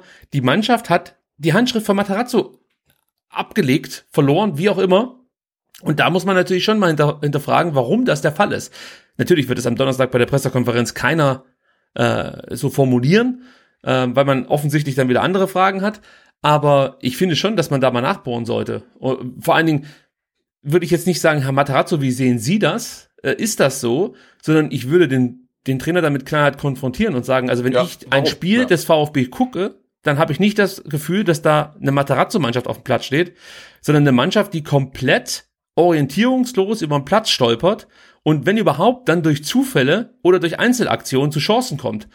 Das ist ja nicht ihr Fußball, den sie spielen lassen wollen. Wann hat die Mannschaft ihren Spielstil, ihre Art Fußball zu spielen, abgelegt und orientiert sich jetzt mehr oder weniger an, äh, äh, ja, an nichts mehr, muss man fast schon sagen. Ja. Das ist, ah, das, umso mehr ich mir darüber Gedanken mache, umso schlimmer wird's. Naja. also, ja. Ähm, dann noch ein, ja? genau, eine Frage. Mit dem Wissen von heute, was hättet ihr vor der Saison anders gemacht? Hm. Hast du eine schnelle Antwort? Also ich muss kurz mal. Ähm, nee, also wir haben ja ähm, in der Hinrunde wirklich äh, großes Verletzungspech gehabt. Ich habe dann aber auch gesagt, ähm, dass mir ähm, dieses Verletzungspech auch zu sehr immer wieder betont wird. Und man muss ja sagen, jetzt in der Rückrunde, bis auf Silas ist der VfB mehr oder weniger komplett. Also natürlich immer wieder mit Verletzung, aber jetzt keine Leistungsträger. Ähm, und trotzdem hat man einen schlechteren Punkteschnitt als in der Hinrunde. Und ähm, also es ist nicht nur das Verletzungspech, es ist natürlich auch, dann hat man ja wirklich gesehen, die Kader Tiefe einfach und dass die Leute, die von der Bank kommen, ähm, keine Impulse geben können. Und das hat man jetzt gerade in der Rückrunde gesehen, hat man jetzt auch in Berlin wieder gesehen. Ähm, das andere Berlin Union ne, wechselt dann zwei Spieler ein, die dann halt sofort äh, treffen. Also genau da wollte ich jetzt gerade hin. Ja, Ne? Also Wahnsinn, ne? Und bei uns kommt, kommt dann halt ein Kulibali oder vielleicht dann mal ein Massimo oder äh, ein, ein TBD, aber ja, so richtig ähm, glauben wir nicht dran, dass sich dann was ändert und ähm, die Mannschaft selbst wahrscheinlich auch nicht.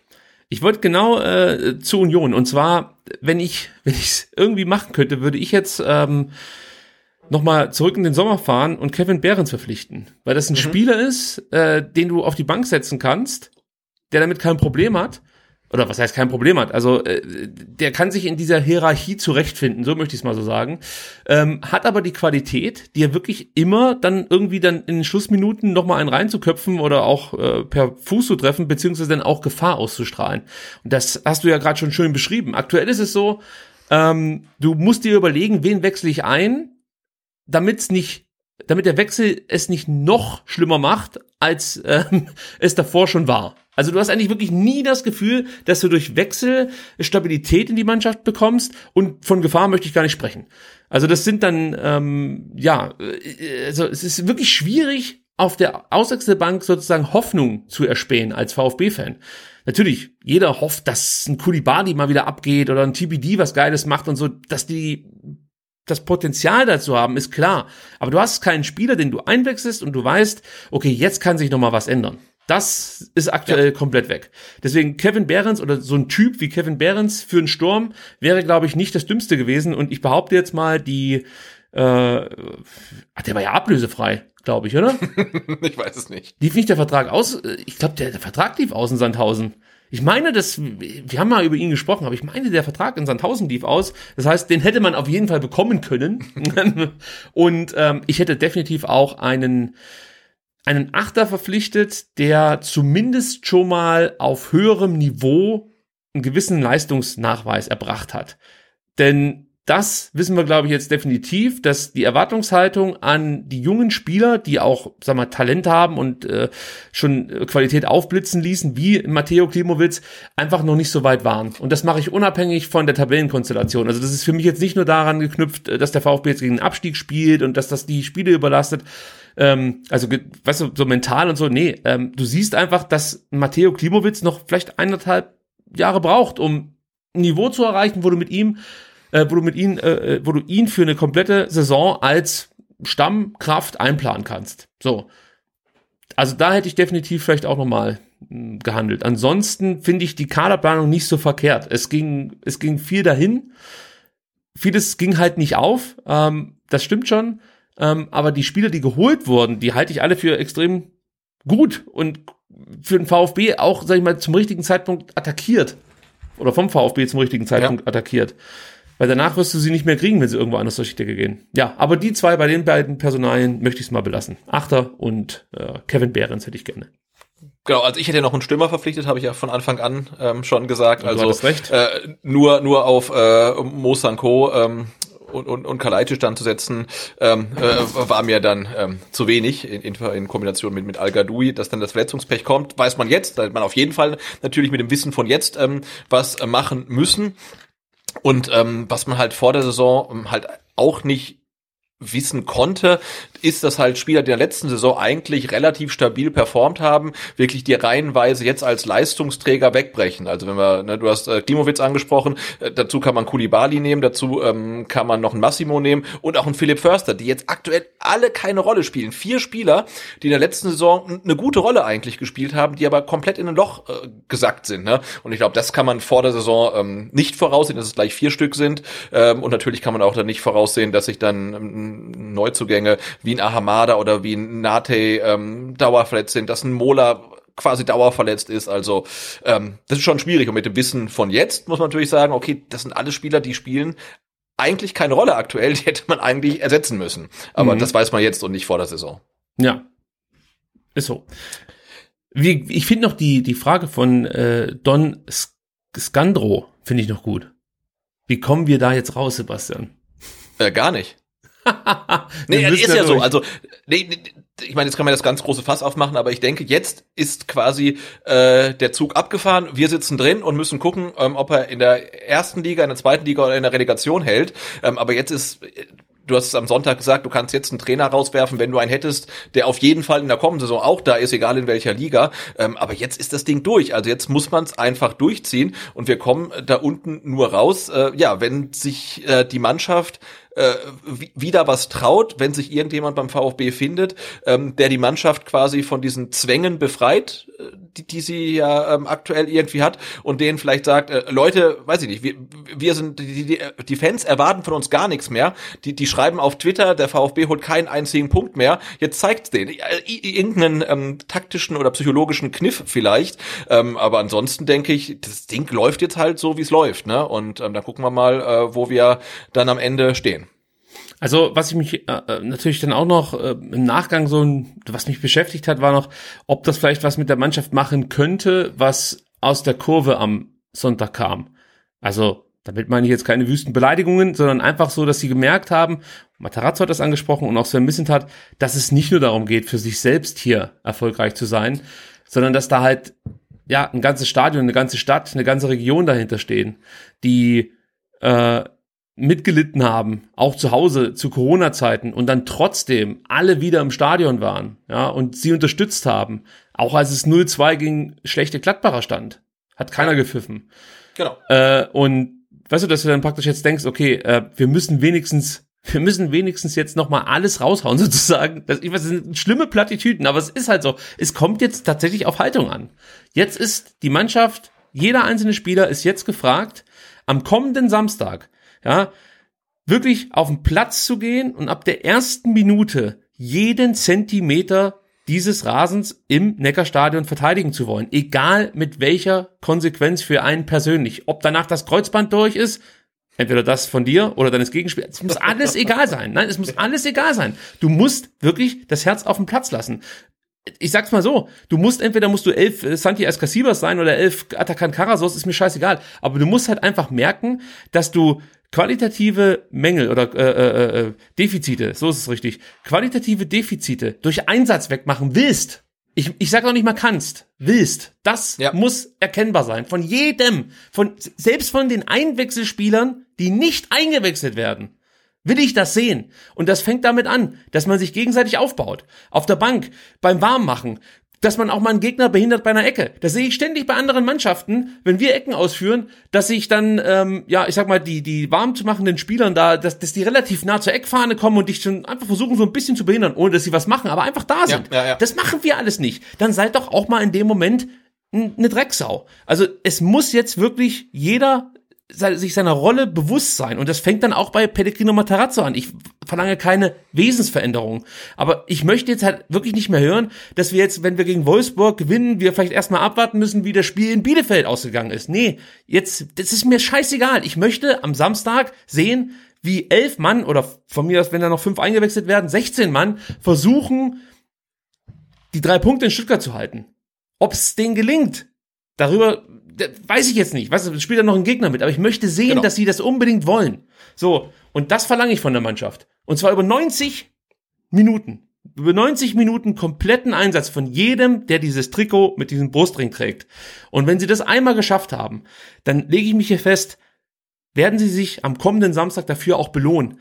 Weil Wolfsburg eine Mannschaft ist ohne Rückgrat. Das ist eine Söldnertruppe. Ja, Ja, ja, klar. Ja, Ja. die kaufen sich halt die, den Klassenerhalt. Es ist halt so. Die holen halt einen Wind, die holen halt einen Max Kruse, buttern da zig Millionen rein und das ist denen komplett egal. Nicht nur den Leuten, die das Geld dafür zur Verfügung stellen, sondern auch den Spielern. Der Max Kruse würde dann auch, was weiß ich, in der kommenden Saison würde der auch Leverkusen retten. Das ist dem einfach völlig egal. Aber die Spieler, die bei uns auf dem Platz stehen, die sind dem VfB auch ein Stück weit was schuldig, ist jedenfalls meine Meinung. Denn der VfB hat ihnen zu dem Zeitpunkt eine Chance gegeben, wo es komplett aussichtslos für sie gewesen wäre, ähm, bei irgendeinem Bundesligisten zu- unterzukommen. Natürlich ist das, ja, also äh, auch die DNA jetzt inzwischen des VfB, dass man halt sehr junge Spieler holt, die man noch entwickeln muss und ihnen diese Möglichkeit gibt, in der Bundesliga zu spielen. Nur ich kenne nicht viele Bundesligisten, die zum Beispiel einen Enzo Mio geholt hätten. Aber der VfB holt solche Spieler, gibt dem Spieler die Chance, sich zu entwickeln, ja, gibt dem Spieler auch die Möglichkeit, Fehler zu machen, äh, gibt dem Spieler, Spieler auch die Möglichkeit, disziplinarisch nicht immer auf der Höhe zu sein. Sind wir jetzt bei TBD und trotzdem kriegen sie wieder die Chance. Und sie müssen dann in solchen Momenten, finde ich, auch wieder versuchen, zumindest was zurückzugeben. Und ich, ich will das sehen am Samstag. Nicht im Stadion, ich gehe nicht ins Stadion und zwar nicht äh, wegen äh, irgendwie was mit Hertha zu tun hat, sondern aus anderen Gründen. Ähm, aber ich möchte es dann halt auf der Couch miterleben. Und ich werde es genauso feiern wie im Stadion. Das verspreche ich euch. Genau, und ich finde, da hängt ja dann noch eine weitaus größere ähm, Diskussion äh, dran, ähm, die man aufmachen könnte, nämlich ähm, ob der VfB mit seiner Kaderpolitik, nämlich dass man sagt, wir holen äh, junge Talente, die entwickeln sich hier und dann verkaufen wir sie für viel Geld weiter, ähm, ob diese Politik, Transferpolitik nicht ähm, dafür sorgt, dass die Identifikation der Spieler mit dem Club nicht so groß ist, ähm, wie man es bräuchte in so einer Situation. Ne? Wenn du so wie letzte Saison einfach durchcruist, dra drauf geschissen, ne? das ist super. Ähm, aber jetzt im Abstiegskampf, da, da frage ich mich, wenn die Hälfte der Mannschaft schon in äh, Barcelona oder Madrid oder Lyon oder Istanbul ist, ne? also wo ist der Anker, ja? Also den, den sehe ich halt gerade nicht. Also das klingt jetzt blöd, aber wo ist unser Fabi Klos? Ja, also so einen bräuchtest du theoretisch. Ne? Jemand sagt, hey, ich bin nächste Saison da, egal ob erste oder zweite Liga, ich will nicht absteigen, denn ich bin nächste Saison auch noch da. Ähm, und das fehlt halt so ein bisschen. Und wenn du halt wirklich so eine Art Durchlauferhitzer für Talente bist, kann ich mir vorstellen, dass dir dann halt in so einer Situation, in so einer Krise wie jetzt, ähm, einfach die Identifikation der Spieler mit dem Club ein Stück weit fehlt. Wie naiv wäre das von den Spielern? Denn die meisten werden in der kommenden Saison noch in Stuttgart sein. Also die meisten sind halt noch da. Also es gehen ja jetzt nicht. Ja, ja. 20 Aber ich habe das gegen, ich habe, ich habe das gegen Berlin ni- nicht nicht gesehen. Ja, ja also, da gebe ich dir recht. Und ich, ich finde, die Diskussion kann man natürlich führen. Ähm, nur du kannst, also diese Identifikation kannst ja nicht erzwingen, sage ich jetzt mal. Also Nein, du, natürlich Du nicht. musst, du musst, du musst ja, diese Identifikation entsteht, glaube ich, tatsächlich durch Erfolgserlebnisse dann auch.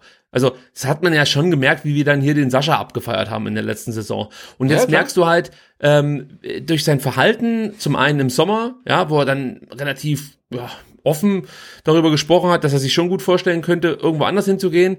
Und dann muss man das auch weiterführen. Dann direkt jetzt hier in der Rückrunde, als alle wussten, es geht nur gegen den Abstieg, diese Diskussion wieder aufkam. Ja, man könnte dann, ich weiß, wir verlangen ehrliche Profis.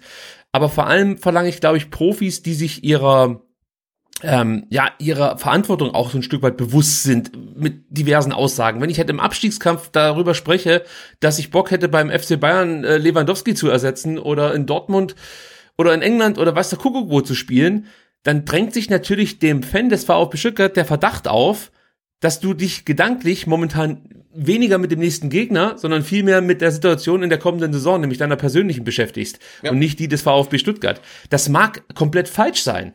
Ja, das kann sein, dass das überhaupt nicht zutrifft, dass die komplett fokussiert sind.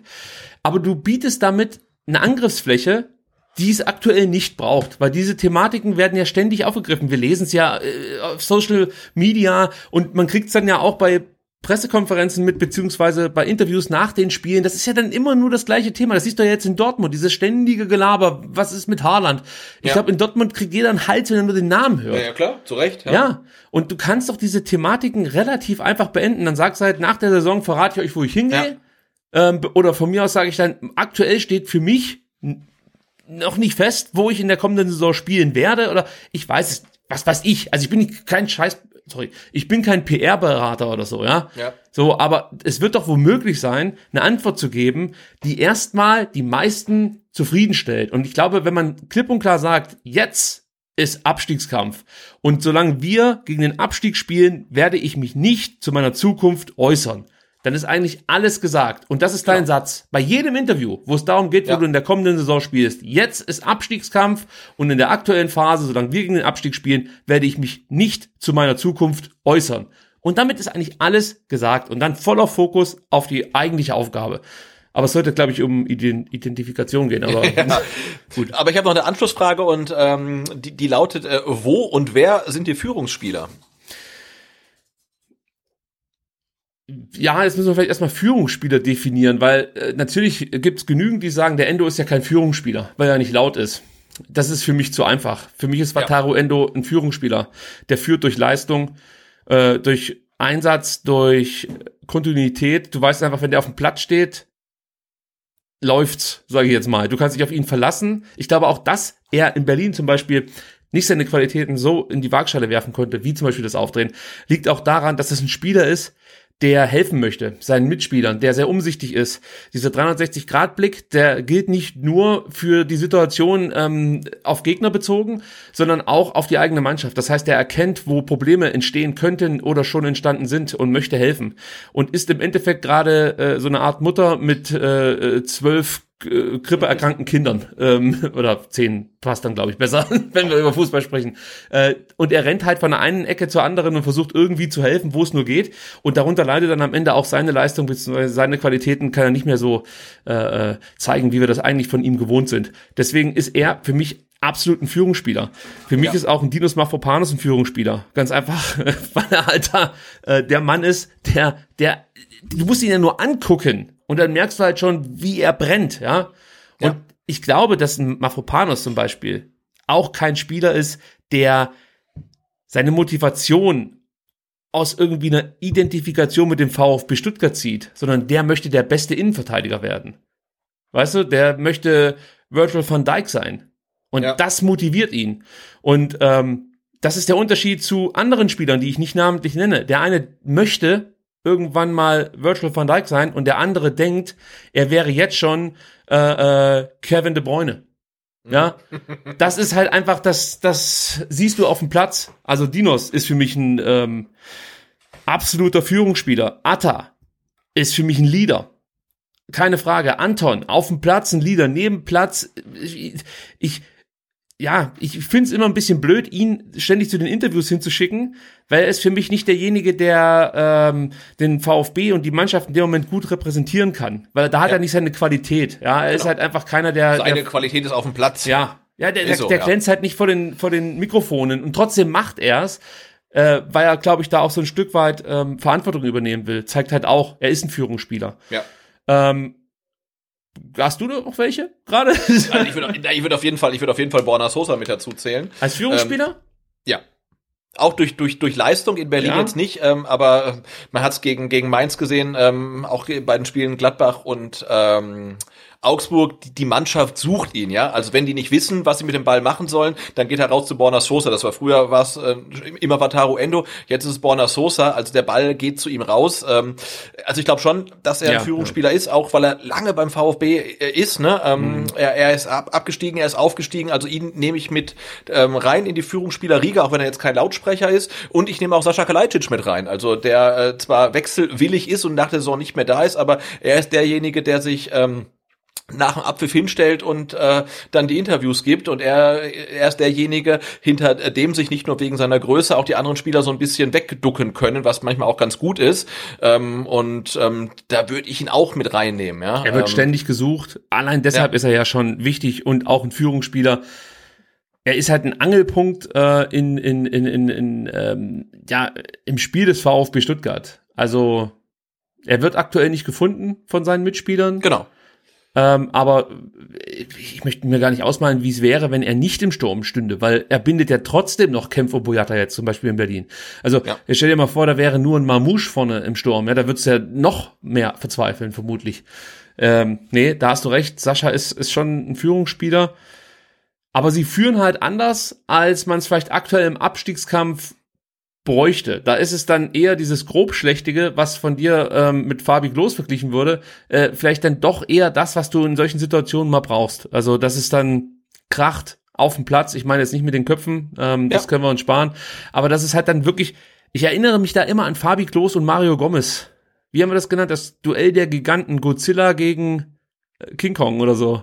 Ja, ja. Nee, das war Aber Bartstuber und Gomez oder, war das ba Bartstuber gegen Fabi Genau. Klos, ne? Aber es ist natürlich schon, das ist halt einfach anders, wenn, wenn solche Charaktere auf dem Platz stehen. Ja, da, Ja. da, also ich kann mir nicht vorstellen, dass ein TBD sich mit einem Klos anlegt auf dem Platz. Aber ich kann mir halt gut vorstellen, dass sich ganz viele mit TBD anlegen. Weißt du, also Ja. ist natürlich jetzt, ich pick mir die richtigen Namen raus so ein Stück weit. Also mit Ja, legt sich auch keiner an. Aber ja, es wäre schon nicht schlecht, wenn es da so vielleicht noch mal zwei Spieler mehr gäbe, die auftreten wie ein Dinos Mafropanos und Ja. wie ein äh, Attackant Karasor und vielleicht auch mit Abstrichen wie äh, in, in, in äh, Wova, also ein Anton, ja. Und, und bei Flo Müller muss man halt, ah, vielleicht sagt man dann nachher auch noch was dazu. Ja. Ähm, jetzt habe ich hier eine Kombi-Frage, also es sind zwei Fragen, aber die mm, haben dieselbe Stoßrichtung. Ist der Kader zu jung für Abstiegskampf und ist die junge VfB-Truppe mental stark genug für eine Relegation? Also ich würde die das können oder ob jemand, ob ein Kader bereit ist, den Abstiegskampf anzunehmen und dann auch ja positiv zu zu äh, beenden sozusagen oder beziehungsweise äh, äh, am Ende erfolgreich zu beenden, ähm, das würde ich jetzt nicht unbedingt am Durchschnittsalter festmachen. Also dann fragt man sich halt, okay, wenn es so, wenn so einfach wäre, warum war denn Hertha so lange da unten drin? Die haben ja deutlich ältere Spieler. Also das hat nicht nur was mit dem Alter zu tun. Wahrscheinlich ist es schon so ein Stück weit die Mischung, die den Unterschied ausmacht. Es kann, glaube ich, nicht schaden, wenn du Spieler dabei hast, die solche Situationen schon mal durchlaufen haben, aber die müssen auch nicht unbedingt spielen. Also es reicht manchmal schon, wenn die äh, wie so ein Daniel Didavi einfach in der Kabine sind. Also ich würde jetzt nicht fordern, dass weiß ich nicht, dass wir jetzt in Zukunft wieder versuchen, einen Altersdurchschnitt von 26 auf den Platz hinzukriegen in der Startelf, weil dann läuft's ja besser gegen den Abstieg. Wir haben ja die schmerzhafte Erfahrung gemacht, dass genau das Gegenteil der Fall war. Als wir ältere Spieler im Abstiegskampf hatten, haben wir denen vorgeworfen, die sind satt und kriegen den Arsch nicht hoch. Also ich glaube, es ist einfach wichtig, dass es innerhalb des Kaders Spieler gibt, die schon unterschiedliche Drucksituationen ähm, erlebt haben. Das muss nicht immer Abstiegskampf sein, aber einfach Druck. Natürlich Abstiegskampf hilft dann schon, weil es gibt ja positiven und negativen Druck, aber Druck einfach mal verspürt haben und für die es nicht nur immer aufwärts ging. Weil das darf man ja auch nicht vergessen. Die Jungs, die relativ jung bei uns landen, für die ging es bislang nur in eine Richtung in ihrem Leben. Und das war steil nach oben. Die haben in ihren Jugendmannschaften wahrscheinlich alles zerschossen, haben sich dann irgendwie ähm, ja empfohlen über zweite Mannschaften oder äh, niederklassigere Farmteams oder weißt du, weißt du, die waren halt immer wichtig für jede Mannschaft. Und jetzt sind sie beim VfB und müssen sich zum ersten Mal, oder in der Bundesliga, so möchte ich es mal sagen, müssen sich zum ersten Mal ähm, wirklich wehren und behaupten.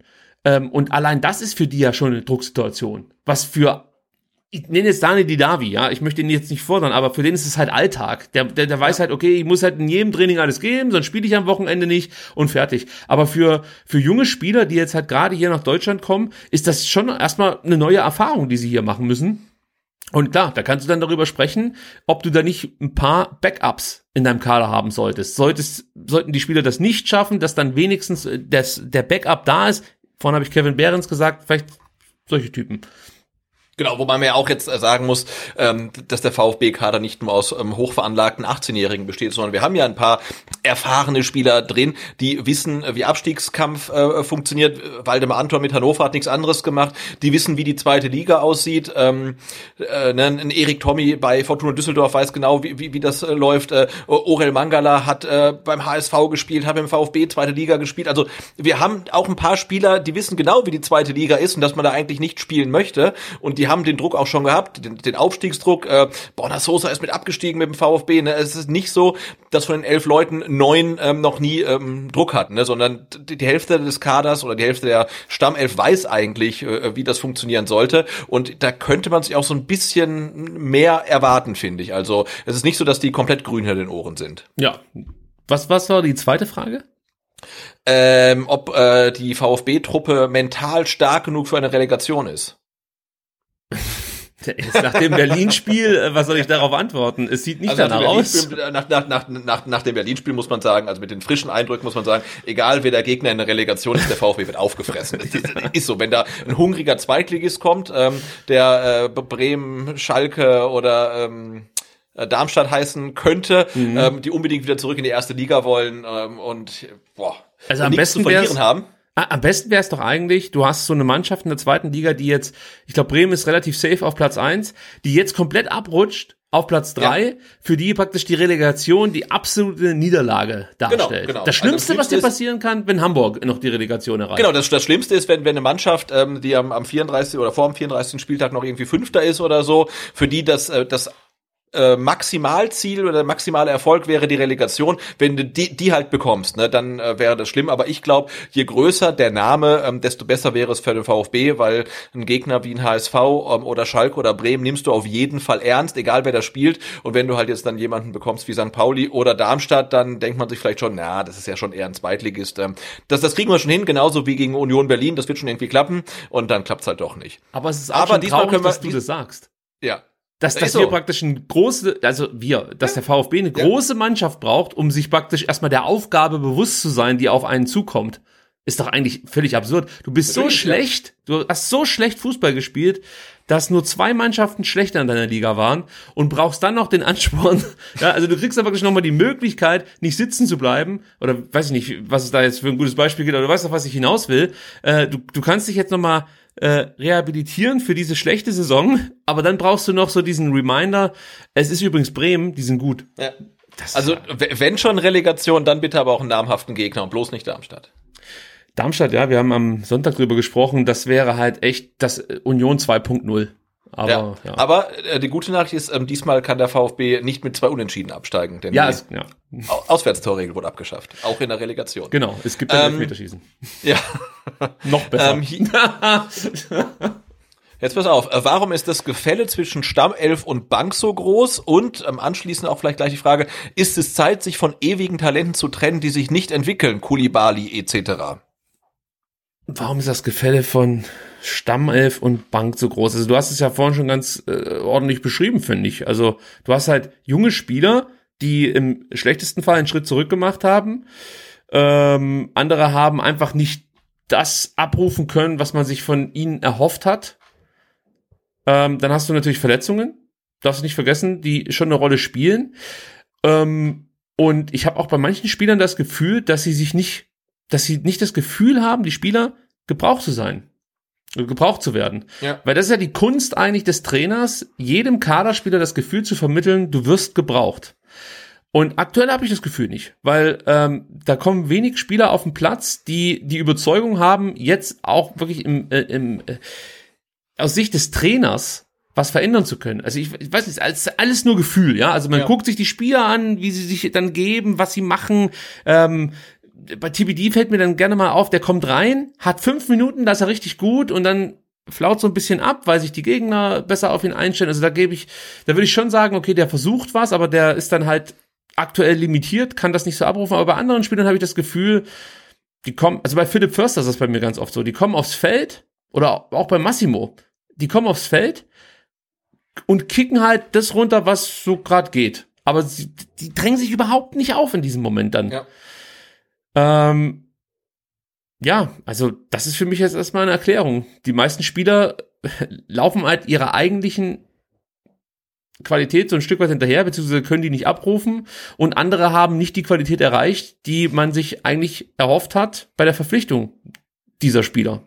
Hast du noch einen Punkt, der da mit reinstößt? Ja, ein Punkt vielleicht noch ähm, ist, dass du halt ähm, nicht wirklich einen Konkurrenzkampf hast. Ne? Also du hast jetzt ähm, keinen Innenverteidiger, der weiß, wenn ich jetzt richtig geil spiele, dann sitzt der Ito auf der Bank und ich äh, spiele. Also Kempf Ito, ne? Ja, ja. Wenn der Klassiker. Wo der Ito weiß, hey, wenn ich performe, dann sitzt der Kempf auf der Bank und der Kempf weiß, hey, ich muss mich aber jetzt richtig ranhalten, weil sonst bin ich meinen Stammplatz los.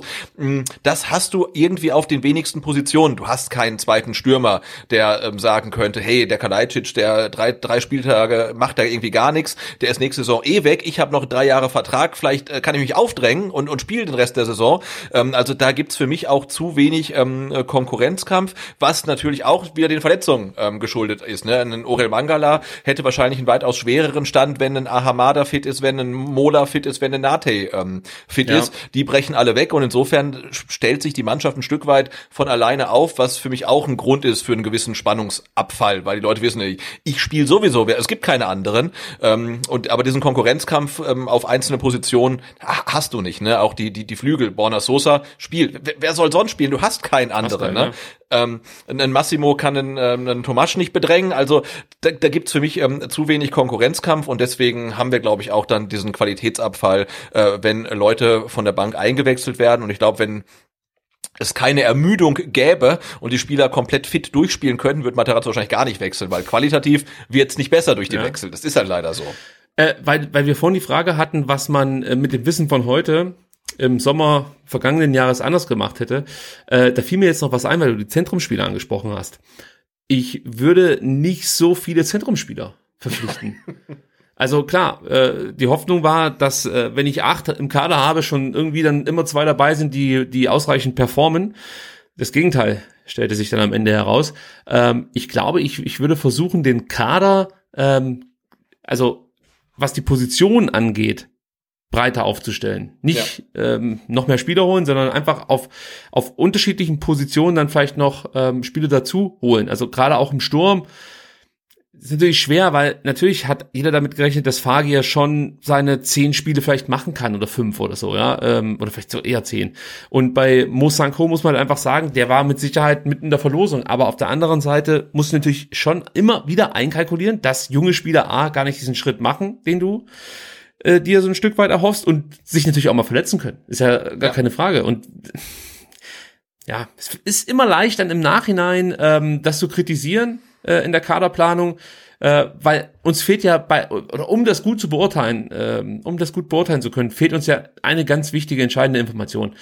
Welche Möglichkeiten hatte der VfB überhaupt? Weißt du, rein finanziell und äh, welche Spieler hätte man tatsächlich hier nach Stuttgart holen können? Deswegen, wir stochern natürlich schon so ein Stück weit in, in Klar, in aber das jetzt, Dunkel. das ist natürlich äh, ganz bequem mit dem Wissen von heute. Und mit dem Wissen von heute kann man sagen, die Millionen, die man für Fagier und Mio investiert hat, haben sich nicht rentiert. Ja, also das kann damals eine super Entscheidung gewesen äh, sein mit dem Wissen von damals, aber stand jetzt kann man sagen, sie haben halt den VfB ähm, nicht wirklich äh, weitergebracht. Ja, und beim VfB tut das halt richtig weh, wenn das so passiert. Bei anderen Ja. Mannschaften, die können da so ein bisschen zocken. Ja. Naja, klar. Ich meine, Augsburg, zweite ich meine selbst, selbst, selbst Augsburg holt sich einen Spieler für, was waren es, 15 Millionen, 16, 16, Millionen, der, 16. der, der keine Rolle spielt, ja. Also der, der spielt keine größere Rolle als, äh, also Wa- Wahid Fagi hat mehr Saisontore geschossen als Pepi. Ja, und wurde nicht angepisst von Weins hier. Gab es nicht noch eine zweite Frage, die du mit reingenommen hast? Ähm, ach so, ja, es ist Zeit, sich von ewigen Talenten zu trennen, die so. sich nicht entwickeln. Kulibali und ja, da kann man, glaube ich, auch Massimo und Klimowitz jetzt mit reinnehmen, die ja doch jetzt schon eine gewisse Zeit da sind und äh, in ihrer Entwicklung stagnieren. Sagst du, na, abwarten, die kommen noch, oder ist jetzt ein Punkt, wo man sagt, mh, mit denen planen wir eigentlich nicht mehr? Also in erster Linie kommt es darauf an, was, äh, wie die Spieler zum VfB stehen. Das wäre mir erstmal wichtig. Wenn sie selber natürlich hier keine Zukunft mehr sehen, würde ich schon versuchen, sie zu verkaufen. Ähm, bei Klimowitz, da tue ich mich halt brutal schwer, weil das, was Herr Missentat sagt, sieht man ja auch. Also du merkst ihm einfach an, dass da enorm viel schlummert und er einfach nicht in der Lage ist, das im Spielbetrieb, warum auch immer, abzurufen. Also genau, aber die Frage ist, wenn es jetzt schon, schon drei Saisons schlummert, ob es jemals aufwacht in Stuttgart oder dann doch woanders oder niemals, ne? Ja, das ist halt echt schwierig. Also, also du musst dich wahrscheinlich von so ein paar Talenten trennen, die einfach dich aktuell eher blockieren und nicht weiterbringen. Ja. Weil du musst ja auch wieder Plätze schaffen für äh, neue Spieler. Also du kannst jetzt ja nicht darauf hoffen, dass jetzt in der kommenden Saison, egal ob es in der ersten oder zweiten Liga, dann endlich der, der Klimowitz besser ähm, mit Widerständen umgehen kann und auch ähm, sich selber nicht immer so runterzieht, wenn es nicht so läuft, wie er sich denkt. Und äh, dass der Kulibali taktisch disziplinierter wird und grundsätzlich, sage ich mal, diese Wildheit etwas besser kanalisiert. Das, das sind ja schon wieder lauter Wetten, die ja jetzt wirklich aktuell komplett schief gehen. Und von ja, manchen sind, musst du dich sind, trennen. Sind Wetten, sind Wetten, die schon zweimal ähm, nicht aufgegangen sind. Von, von ne? manchen also, musst du dich trennen. Massimo ja. würde ich abgeben, wenn ich die Möglichkeit hätte. Ja. Und wenn er dann irgendwo durch die Decke geht, ist es halt so. Aber ja, ist es halt so. Ja. Aber das, das sehe ich in Stuttgart ähm, aktuell irgendwie nicht mehr.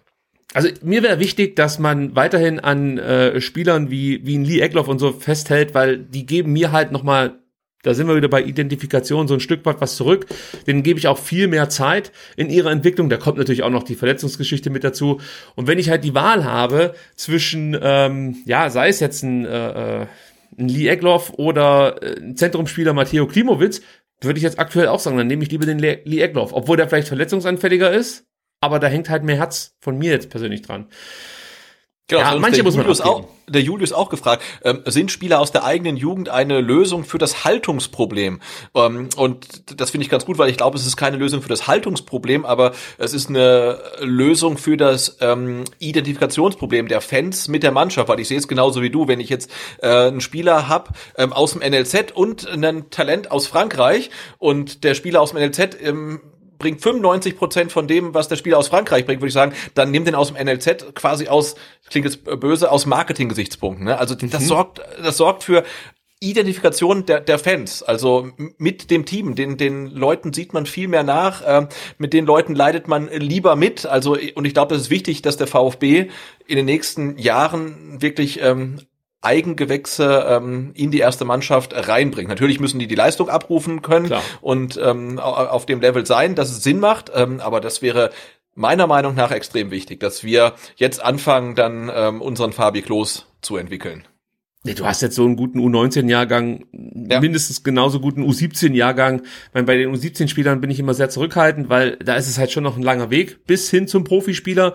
Aber man erkennt ja jetzt schon bei einigen U19-Spielern, dass die im Profibereich ähm, ja jetzt nicht komplett abkacken. Ganz im Gegenteil. Äh, ein Laupheimer zum Beispiel in der U21 macht halt einen Unterschied für die U21. Also das merkst ja. du halt, wie er da Qualität mit reinbringt. Und, und ich meine, du hast in der, in der kommenden Saison mit ähm äh, TBD und Castanaras und Mosanko drei Laubhammer Profis. wird anklopfen, Reichert ja. könnte ich mir vorstellen. Da, mein, klar, da, da gibt's natürlich noch Baustellen, die sie haben, aber ähm, die sehen wir ja auch bei den anderen, äh, wie ein Klimowitz, wie ein Massimo. Die sind vielleicht, was so Muskulatur und äh, äh, vielleicht auch die Abgezocktheit angeht, ein bisschen weiter. Also jetzt nicht bei Klimowitz, äh, da ist wenig mit Abgezocktheit, aber bei Massimo merkst du schon, der hat, der hat eine gewisse Stabilität in seinem Auftreten und so, aber der ist halt dann qualitativ etwas limitierter. Äh, unter Umständen. Muss man abwarten, was die Jungs äh, aus unserem LZ so leisten. Aber aktuell sehe ich jetzt keinen großen Grund, Massimo auf Teufel komm raus nochmal eine Saison mit durchzuschleppen, muss ich fast schon sagen. nö, also da sehe ich dann schon auch vielleicht einen Schulinov als Kandidat, der hier zurückkommen darf und dann nochmal eine Chance bekommt in Stuttgart, weil der hat's nicht immer schlecht gemacht auf Schalke, muss man sagen. Ja, das stimmt, das ja. stimmt. Ähm, genau, kommen wir jetzt äh, zum nächsten äh, Fragenblock und das ist natürlich die große Trainerfrage. Ähm, da ist natürlich, äh, sind viele Fragen gekommen, aber im Endeffekt ähm, ist es natürlich die eine große Frage. Erreicht Materazzo noch die Spieler? Ja klar, das ist die große Frage, die wir wahrscheinlich nicht beantworten können. Auf dem Platz sieht's nicht danach aus, muss man sagen. Ja. Äh, da habe ich eher das Gefühl, dass ähm, ja die, die Spieler tatsächlich einen neuen Impuls brauchen. Was für mich natürlich auch noch wichtig ist, ist, ähm, wie sehen es denn die sportlichen Verant äh, die sportlich Verantwortlichen? Also in dem Fall eher dann vielleicht ein Werle Und natürlich muss man auch den Aufsichtsrat mit reinnehmen, der natürlich seinen Senf dazu abgeben wird. Ist ja auch völlig legitim, dafür ist er ja auch da. Genau, ist sein, sein, sein ja, Job, ne? Ja, genau. Und wenn die halt jetzt schon der Meinung sind, ähm, also sollten wir absteigen, dann wird Matarazzo hier keine Zukunft mehr haben. Und ich sehe dann die aktuellen Leistungen. Ja, dann muss ich mir die Frage stellen, ob es vielleicht eine bessere Option gibt. So, das sind alles so Sachen, die mir durch den Kopf gehen. Aber wenn ich was zu entscheiden hätte, würde ich an Matarazzo festhalten. Klar, ähm, wäre auch ziemlich merkwürdig, wenn ich jetzt auf einmal sagen würde, ich sehe es komplett anders wie noch vor ein paar Wochen. Ähm, nee, aber es ist auch so. Also ich bin weiterhin überzeugt davon, dass Pellegrino Matarazzo ähm, rein was die Arbeit als Trainer angeht, ein sehr guter Trainer ist. Das Einzige, was ich so langsam, äh, vor was ich mich fast schon fürchte, dass Matarazzo ein Trainer ist, der sehr gut mit jungen Spielern umgehen kann und ab einem bestimmten Punkt nicht mehr in der Lage ist, ähm, mit, nicht mehr in der Lage ist, ist falsch, äh, da fällt es ihm schwerer, mit dann eher, sag mal, erwachseneren Spielern umzugehen, weil was ja auch beim VfB aufgefallen ist. Er hat seine Schwierigkeiten gehabt, wenn er welche hatte, immer mit älteren Spielern, die mhm. vielleicht natürlich auch schon andere Trainingsmethoden gesehen haben, Dinge anders ähm, erlebt haben, was Ansprachen angeht und so. Ich bin ja nicht mit dabei, aber es ist ja vielleicht ein Indiz, ja, dass es dann immer eher die älteren Spieler sind, mit denen er sich dann vielleicht, bei denen er nicht so ankommt, so möchte ich es mal sagen, ja. Überwirft ist vielleicht äh, zu viel in dem Moment. Ähm, ja, also wir bräuchten praktisch mehr Details aus der Kabine, um am Ende entscheiden zu können, ob er aktuell noch der richtige Trainer ist. Also rein qualitativ, rein handwerklich ist Pellegrino Matarazzo für mich ein Sechser im Lotto für den VfB Stuttgart. Aber es gibt einfach Trainer, die können hervorragend mit jungen Spielern arbeiten und äh, ich sag mal, ab dem Moment, wo die Spieler dann so ein bisschen sich mehr emanzipieren und wo du dann vielleicht auch nicht immer den Traum äh, von der Bundesliga nur noch verkaufen kannst, äh, dann wird es schwieriger und ja, dann reicht's vielleicht nicht ganz. Äh, ich, aber ich, ich, ich möchte mir da kein Urteil anmaßen. Also ich, ich sage ja, macht weiter mit Matarazzo und zieht das durch. Und von mir ist auch in der zweiten Liga, ich hätte kein Problem damit. Ich sehe die Vorteile bei Matarazzo, ähm, aber ich verstehe jeden, der in aktuellen Situationen sagt, nee, das ist das, das Thema ist durch. Die Mannschaft braucht einen neuen Trainer. Allein schon für diesen Impuls. Und es ist jetzt auch nicht so, dass Pellegrino Matarazzo den Fußball revolutioniert mit seiner Art und Weise. Ja, also es ist jetzt nicht so, dass der VfB keinen anderen Trainer mehr finden würde, der irgendwie in der Lage wäre, rein vom Fußball-Sachverstand das abzurufen, was Matarazzo drauf hat. Sebastian, wen äh, ja, du? du äh, nee, sehe seh ich ähnlich und aber da muss man sich natürlich auch dann die Frage stellen, ähm, die Frage gefallen lassen, die man ja auch in Bezug auf den Kader äh, stellt. Also wie sieht die Entwicklung von Pellegrino Materazzo aus? Ne, er kam zum, zum VfB Stuttgart, war seine erste, äh, sein erster Posten als Cheftrainer einer Profimannschaft und wie, wie hat er sich jetzt in der Zeit ähm, weiterentwickelt? Und ich finde, das, das muss man halt auch wirklich hinterfragen. Also ist er vielleicht auch, ich meine, wir hatten eben schon mal ganz kurz über, hatten wir, nee, hatten wir nicht, über Hannes Wolf gesprochen, ne, der ist mittlerweile Jugendtrainer beim DFB, weil er vielleicht ein ähnliches Problem hatte, dass er wirklich äh, gut Talente entwickeln konnte, aber dann mit Spielern wie einem Ginczek ähm, oder einem Gentner Probleme hatte und gesagt hat, das gebe ich mir nicht mit den alten Säcken, ich mache jetzt halt nur noch Jugendfußball. Ähm, und Materazzo hat ja einen ähnlichen Background, ähm, kam auch als Jugendtrainer zum ja. VfB und ähm, ist dann vielleicht auch eine Sache, die er ähm, noch lernen muss oder bei der er sich weiterentwickeln muss im Umgang mit mit älteren erfahrenen Spielern, dass es da halt noch ein bisschen mangelt, aber ähm, ja, grundsätzlich bin ich da bei dir. Ähm, jetzt ihn rauszuwerfen und irgendeinen Feuerwehrmann zu holen, ähm, und da gibt's ja gar nicht mehr so viele, nachdem Magath jetzt schon vom Markt ist, ähm, weiß nicht, Friedhelm Funkel zu holen für die letzten drei Spieltage halte ich für wenig zielführend. Wenn du jetzt einen hättest, wo du sagst, mit dem gehen wir in die nächste Saison, egal in welcher Liga, das ist unser neuer Mann, kann man drüber diskutieren, ähm, aber ansonsten würde ich sagen, nee, ähm, weiter so. Ja, ich überlege gerade, Feuerwehrmann, nee. Ich, ich weiß auch gar nicht, was der jetzt löschen soll. Also, weißt du, selbst wenn der jetzt ja. in die Relegation käme, habe ich irgendwie das Gefühl, dass also es sind ja eh schon alle komplett unzufrieden. Ach, ich weiß auch nicht. Ich, ich will aber auch nicht absteigen. Es ist alles so scheiße. Jetzt siehst du natürlich auch noch, dass der Quatsch in Berlin funktioniert und denkst dir, ja. Vielleicht geht's ja doch, aber nein, nein, nein. Ich möchte es eigentlich. Ich meine, andererseits, andererseits, ne, wirft dann äh, äh, Bielefeld, nachdem da der Sportdirektor seinem Trainer mehr oder weniger auch eine Jobgarantie ausstellt, wirft dann doch den Trainer raus, macht den Torwarttrainer zum Cheftrainer und Bielefeld spielt genauso wie vorher. Da hat sich nichts geändert. Ne? Nicht mehr die, die Aufstellung, ja, ja. Ja, also die spielen genauso wie vorher. Und da fragst du dich auch, warum habt ihr das jetzt gemacht? Also wahrscheinlich, weil die Mannschaft gesagt hat, mit dem Kramer wollen wir nicht mehr. Ne? Ja. Ne? Aber du hast halt keine Option gehabt und das äh, bringt doch auch zu, führt ja auch zu nichts. Ich will das auch jetzt mal durchbrechen, Sebastian. Dieses ja. ständige Entlassen, Entlassen, Entlassen. Immer wenn wir nicht mehr weiter wissen, wird entlassen. Ähm, nee, jetzt ziehen wir es halt durch, ja, und dann geht's entweder schief oder nicht. Ich nehme dann die Verantwortung auf meine Kappe. So, genau. Also, man hätte antizyklisch handeln sollen und Materazzo nach der letzten Saison entlassen sollen. ja, genau, wo es so gut lief. Einfach ja. Dann, genau, das wäre es gewesen. Ja, Mann. Shit, das hätten wir im Sommer machen müssen. okay, machen wir weiter. Ähm, gehen wir mal vom Trainer zum Sportdirektor. Ähm, darf Misslintat auch bei einem Abstieg weitermachen? Wenn du entscheiden dürftest. Äh, wenn ich entscheiden dürfte, auf jeden Fall. Weil ich bin vom äh, Weg von Sven Missentat zu 100% überzeugt. Nicht, weil es Sven Missentat ist, sondern weil der Weg, der ist so vielschichtig. Wenn wir das jetzt alles erklären wollen, dann beantworten wir heute keine Fragen mehr. Aber es ist wirklich so, dass in Sachen Scouting Sven Missentat ganz andere Maßstäbe an, äh, hier in diesen Verein bringt, als das jemals zuvor, äh, zuvor der Fall war. Und ähm, ich sag's mal so, wir hatten die Möglichkeit, mal anzuklopfen, ob sich der VfB irgendwas zunutze macht von dieser Kompetenz, die Missentat in den Verein bringt. Und da ist die Antwort nein. Heißt, wenn Sven Missentat weg ist, ist die Scouting-Kompetenz weg. Und dann bist du eigentlich wieder da, äh, wo praktisch Spieler nach Gefühl verpflichtet werden. Ist jetzt sehr gemein von mir ausgedrückt, weil es ja. könnte auch einen Sportdirektor geben, der natürlich ähnlich datenbasiert arbeitet, keine Frage. Aber was Sven Missentat da aufgebaut hat, ist schon top of the notch. Also jetzt kommen natürlich bestimmt 100 Leute hier um die Ecke und sagen, ja, aber guck mal, und die sind jetzt trotzdem schlecht, die Spieler.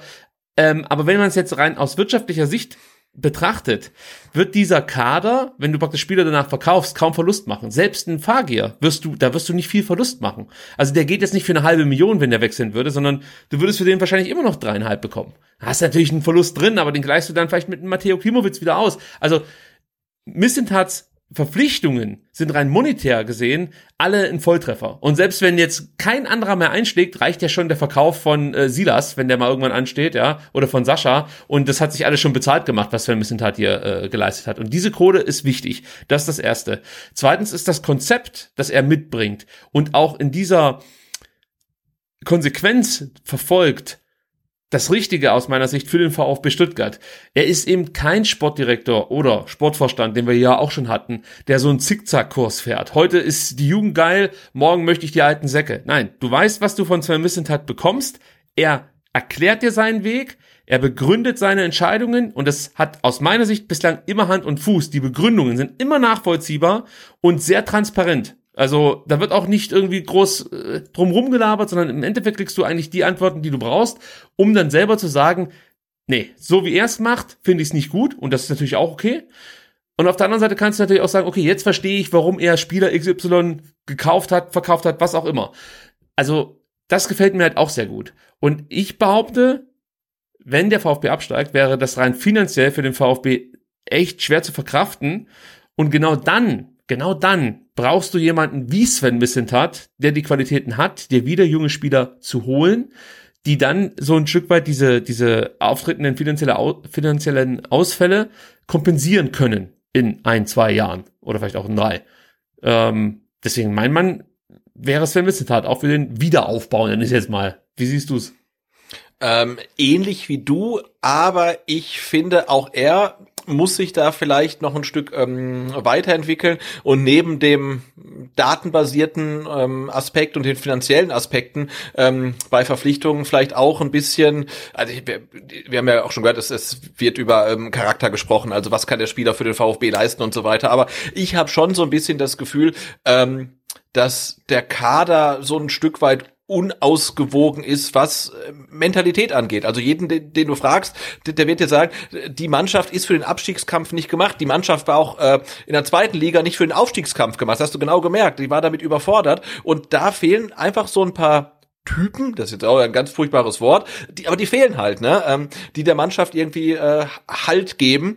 Ähm, und da finde ich, ist der Kader, den er zusammengestellt hat, ein bisschen ähm, eindimensional. Viele junge Spieler, ähm, aber mir, mir fehlen einfach so ein paar Ankerpunkte und ich glaube, das geht tatsächlich ähm, auch noch besser und das ist keine Frage des Geldes. Also man sieht äh, zum Beispiel in Bielefeld, ja, die sicherlich nicht mehr Geld haben als der VfB, in ganz anderen Gewässern fischen und ähm, ich könnte mir vorstellen, ähm, dass hat in der kommenden Saison, ähm, wenn er für den VfB weiterhin tätig ist, seine Angel dann auch mal in andere Gewässer auswirft und nicht nur immer in die äh, in, in Frankreich zum Beispiel. Ja, und so wurden uns ja zum Beispiel zu Beginn ähm, seiner Amtszeit hier in Stuttgart Transfers wie Hamadi Al-Gadoui oder Atakan Karasau verkauft. Dass das Spieler sind, die halt Mentalität in den Verein tragen und die, man hat es damals genannt, über den zweiten Bildungsweg sozusagen ja. zum Profispieler geworden sind, ähm, dass das halt auch ein Asset sein kann, äh, hat er uns ja mehrfach erklärt, also uns Fans. Und äh, so ein Stück weit ist man ja von diesem Weg wieder weggekommen. Man ist dann mehr hin zu den hochqualifizierten NLZ-Profis gekommen, äh, oder nicht nur, aber zumindest zu äh, Spielern, die halt sag mal so, in dieser, in dieser Jugendfußballbubble einen hohen Stellenwert genießen und die alle haben möchten. Und du hast immer nur noch das Gefühl, okay, hier spielt auch wirklich jeder Fußballmanager, deswegen kennen sie die ganzen Spieler. Und äh, wir sind so ein bisschen davon weggegangen, dann einfach so Mentalitätsmonster äh, zu holen, die einfach nur über Willen es in die zweite Liga geschafft haben oder von mir aus in irgendeine erste Liga. Ja, wäre auf jeden Fall wieder eine Idee wert, sich da nochmal umzuschauen. Und äh, dass es da ja auch junge Spieler gibt, sieht man ja bei Karasor, der ist ja jetzt nicht alt. Also. Ja. Geht schon. Ähm, und dann noch eine Frage zum ähm, Sportdirektor-Posten. Braucht es jetzt nicht dringend einen erfahrenen Sportvorstand als Korrektiv zum Misslintat? Ähm, ja, also ich sag's mal so, ich finde es eigentlich gar nicht so schlecht, wenn du mehr Kompetenz hast äh, in deiner Spitze. Ähm, es darf halt nur nicht so sein, dass du zwei Personen hast, die in unterschiedliche Richtungen wollen. Also das macht's halt extrem tricky. Du wirst wahrscheinlich keinen Sportvorstand finden, der Sportvorstand sein möchte. Damit meine ich jetzt nicht Werde oder Hitzesberger, sondern einfach jemand, der auch Sportvorstand sein möchte, der sagt, hey, äh, cool, dass ich den Job bekommen habe. Der Missentat soll mal genau einfach das machen, worauf er Bock hat. Genau. Das wirst du nicht finden. ja. Und auf der anderen Seite hast du einen Sportdirektor, der überhaupt keinen Bock darauf hat, dass ein Sportvorstand zu ihm sagt, du Sven, so wie du das machst, da habe ich keinen Bock drauf. Also, ich find's, glaube ich, gut, äh, wenn es einen Sportvorstand gäbe, der zumindest in der Lage wäre, Sven hat, hier und da einfach mal ähm, andere Denkanstöße mit zu vermitteln, äh, die er dann in seine Entscheidungsfindungen mit einfließen lässt und der auch selber dann vielleicht auch mal bei Transfers sagt, äh, wenn es gerade um sowas geht wie Enzo Mio, äh, nee, machen wir jetzt nicht, weil, äh, lass uns mal abwarten, was mit Musanko ist. Okay, da war das Ding schon durch, das ist jetzt ein schlechtes Beispiel, aber äh, du weißt, was ich hinaus will. Komm, wir haben schon vier Achter, fünf Achter, talentiert, ja. jung, was weiß ich, äh, braucht man nicht noch einen Linksverteidiger einen Talentierten oder so? Oder was hast du da vorgesehen? Ich weiß nicht, irgendwie, dass es einen Austausch gibt, aber es müsste jemand sein, der halt komplett auf Augenhöhe ist mit Sven hat. Da kannst du Jetzt bringe ich ein ganz schlechtes Beispiel, aber ich mache es absichtlich, um es zuzuspitzen. Da kannst du kein Reschke hinsetzen. Ja, da, da, da lacht sich der Missentat halt kaputt. Ja. ja. Deswegen wäre Sammer natürlich ein geiler Typ gewesen für so einen Posten. Ähm, aber natürlich, äh, ja, war klar, dass das nicht funktioniert, jedenfalls nicht der Sportverstand. Also das äh, kann ich schon irgendwie nachvollziehen. Aber es muss jemand sein, der hat die äh, auch die komplette Wertschätzung des Sportdirektors genießt. Dass, dass du nicht das Gefühl hast, als Sportdirektor, ich erkläre meinem Chef, ähm, wie eigentlich hier gerade der Hase in Sachen Kaderplanung und äh, Kaderzusammenstellung läuft. Und nicht nur Kaderplanung, sondern auch Spielerscouting.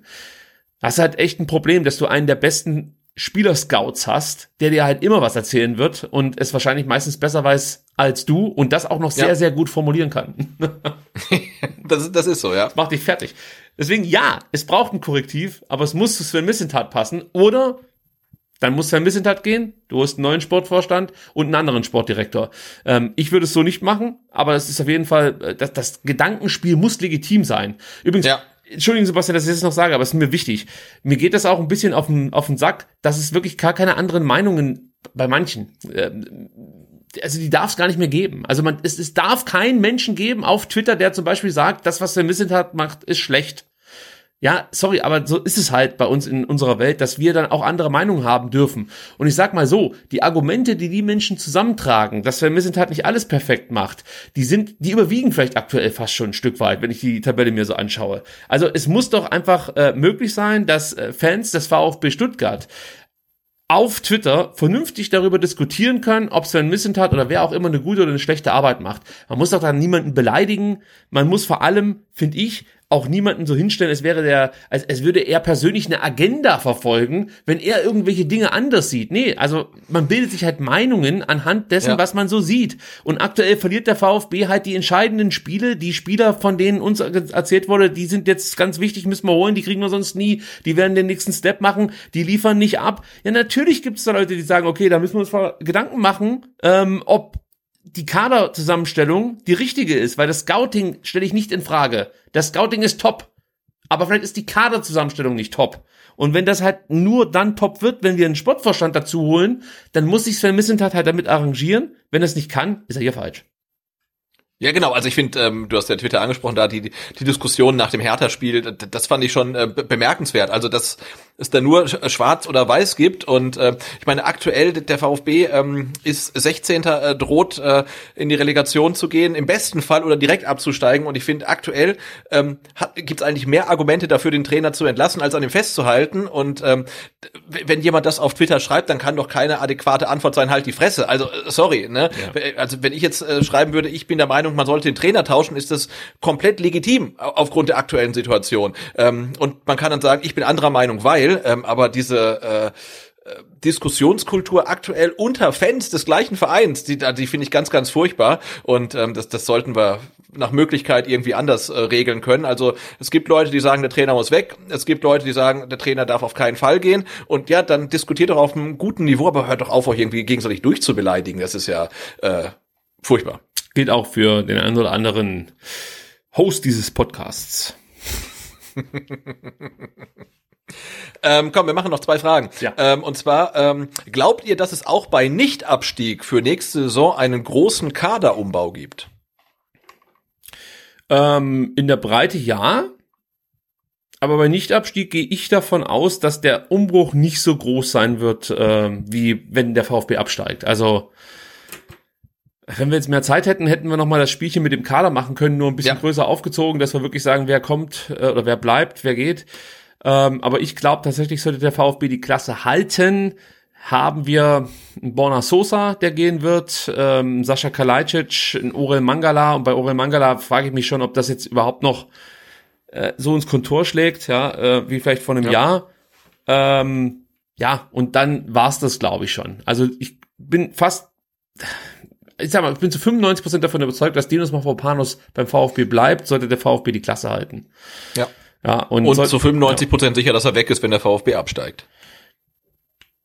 Ja, das kannst du ihn eigentlich nicht mit in die zweite Liga nehmen. Ich meine, das Gute ist halt, dass der VfB ähm, sozusagen äh, alle Zügel selbst in der Hand hält. Also weil da, dieser Quatsch, den ich da jetzt über Borna Sosa immer wieder lese, dass es eine Ausstiegsklausel gibt. Nein, es gibt halt einfach ein Agreement, dass ab einer bestimmten Summe der VfB seinen Spielern keine Steine in den Weg legt. Das Ja. gilt aber nicht nur für Borna Sosa, das gilt auch für Wataru Endo und äh, für weiß ich jetzt nicht, äh, äh, wahrscheinlich auch Waldemar Anton. Also weißt du, es ist halt einfach keine Ausstiegsklausel, aber wenn aus irgendwelchen Gründen Bayern München auf die Idee käme, Waldemar Anton zu verpflichten, dann würde der VfB Stuttgart nicht sagen, "Nö, bleibt aber hier, weil der hat keine Ausstiegsklausel. Also es gibt keine Ausstiegsklausel bei Bonner Sosa, das wollte ich eigentlich sagen, sondern das sind halt einfach Absprachen, die mit äh, dem Management des Spielers getroffen wurden. Äh, dass es ab einer bestimmten Summe, die für den VfB dann Sinn macht, ähm, kein Veto gibt des Vereins. Also man erzwingt sozusagen nicht den Verbleib des Spielers. Trotzdem hat man keine schlechte Verhandlungsposition, weil am Ende entscheidet trotzdem der VfB, ob der Spieler geht Ja. oder nicht und nicht der Spieler. Genau, also bei ähm, Klassenerhalt denke ich auch, ähm, werden es wahrscheinlich drei, vier Spieler sein aus der Startelf, äh, die den VfB verlassen und ähm, bei Abstieg sind es dann wahrscheinlich eher äh, ja fünf bis sechs halt. Ne? Das fragt auch noch jemand. Äh, wie sieht ein möglicher Wiederaufbau in Liga 2 aus? Äh, Ziel direkter Wiederaufstieg äh, wo ich sagen muss, ja, mu- muss ja auf Muss, jeden ja. Fall für jeden Absteiger das Ziel sein. Äh, Ich finde es halt gef gefährlich, ähm, zu sagen halt, ne, ähm, wie das äh, Smith hat formuliert, zur Not halt auch über die Relegation oder halt zur Not dann halt auch ähm, über die zweite Liga und mit Wiederaufstieg. Das klingt halt so ein bisschen wie wenn ich sage, du, kein Problem, wenn ich die Bahn jetzt nicht erwische, dann, dann nehme ich die nächste Bahn und komme auch noch nach Hause. Ähm, aber wenn der VfB jetzt diese Bahn nicht erwischt und die heißt Klassenerhalt, entweder direkt oder über Relegation, dann kann es sein, ähm, dass die nächste Bahn Richtung erste Liga halt erst wieder in ein paar Jahren kommt ähm, oder wie für manche äh, Teams nie mehr. Ähm, Ähm, und ne, der HSV, ähm, wir haben es bei ihm ähm, gesehen, der hat sich jetzt fest etabliert in der zweiten Liga, Ja. wird wieder nicht aufsteigen. Und, Zweitligist äh, jetzt, ja. ist ein etablierter Zweitligist, ne? Und ähm, dem VfB könnte das ähnliche Schicksal drohen, ähm, weil dass man wirklich zweimal den direkten Wiederaufstieg ähm, geschafft hat. Äh, also ich würde das Glück da nicht ähm, strapazieren. Das ähm, muss nicht sein. Also es wird immer weitergehen, aber trotzdem ist der VfB zum direkten Wiederaufstieg eigentlich verdammt. Also er kann sich nicht leisten, jetzt auch mit dem Stadionumbau äh, länger in der zweiten Liga zu spielen. Selbst dieses eine Jahr wird für den VfB schon äh, ja große Probleme mit sich bringen. Und äh, ja, wie der mögliche Aufbau dann aussehen kann, ist ja auch klar. Du brauchst wieder so Spielertypen, die wir ja auch 2019 verpflichtet haben. Also gerade so ein so ein Al-Gadoui, der die zweite Liga kennt, dort immer trifft, zuverlässig trifft. Ein Karasor, der so ein Stück weit äh, auch die zweite Liga kennt. Solche Spieler helfen dir einfach in, in solchen Situationen, die jetzt nicht erstmal sich wundern, wie das hier eigentlich in Sandhausen, die vielleicht ja unter Umständen ablau äh, absteigen oder in Rostock läuft, sondern die einfach wissen, äh, auf was auf was es dann ankommt. Also solche Spieler brauchen wir, haben wir aktuell nicht so viele, muss man sagen. Ähm, und ja, also es, es ist jetzt nicht die Qualität, die mir Sorgen macht, sondern eher die Resilienz, die noch mehr gefragt sein wird in der zweiten Ja. Liga als in der ersten Liga. Und ich glaube, äh, wenn der VfB absteigen sollte, dann wird es garantiert ein oder zwei Transfers geben, die relativ fantasielos sind. Man guckt sich einfach äh, die Kicker-Ranglisten an der zweiten Liga, ähm, wer nicht aufgestiegen ist und kauft halt einfach die Besten dann weg. Also das kann der VfB machen und ähm, äh, das sind dann relativ sichere Transfers einfach und ähm, da, da wird sicherlich den, den einen oder anderen Spieler geben, der in der aktuellen Saison in der zweiten Liga aufgetrumpft hat, nicht aufgestiegen ist und sich jetzt dann freut, äh, zu einem Aufstiegskandidaten zu wechseln. Sebastian, ich würde sagen, wir haben einige Fragen beantwortet, Ja. längst nicht alle, vielleicht so ungefähr Nein. 15 Prozent von den eingereichten. Sorry dafür. Ähm, wir werden das natürlich auch wiederholen ähm, und versuchen natürlich so viele Fragen, wie es nur geht, zu beantworten. Aber ihr merkt's ja, wir sind jetzt schon wieder an der Zwei-Stunden-Marke dran und wir haben ja gesagt, wir möchten keine zwei ewig langen Folgen produzieren. Und es gibt noch ein paar Themen, die wir bearbeiten sollten. Wir haben gerade über ähm, ja, Neuaufbau gesprochen und über Transfers. Da sind wir schon beim Transfer-Update und haben so ein paar kleine Meldungen, die wir noch mit euch teilen wollen. Zum einen gibt's ein Update in Sachen Borna Sosa und dem FC Barcelona. Laut Kicker steht wohl das Management von Borna Sosa mit dem FC Barcelona in Kontakt. Und ähm, man hört, dass Borna Sosa wechseln möchte. Ich glaube, das gilt allgemein. Also jetzt mit Sicherheit würde er auch gerne nach Barcelona gehen, aber ich meine, grundsätzlich möchte Borna Sosa gerne wechseln.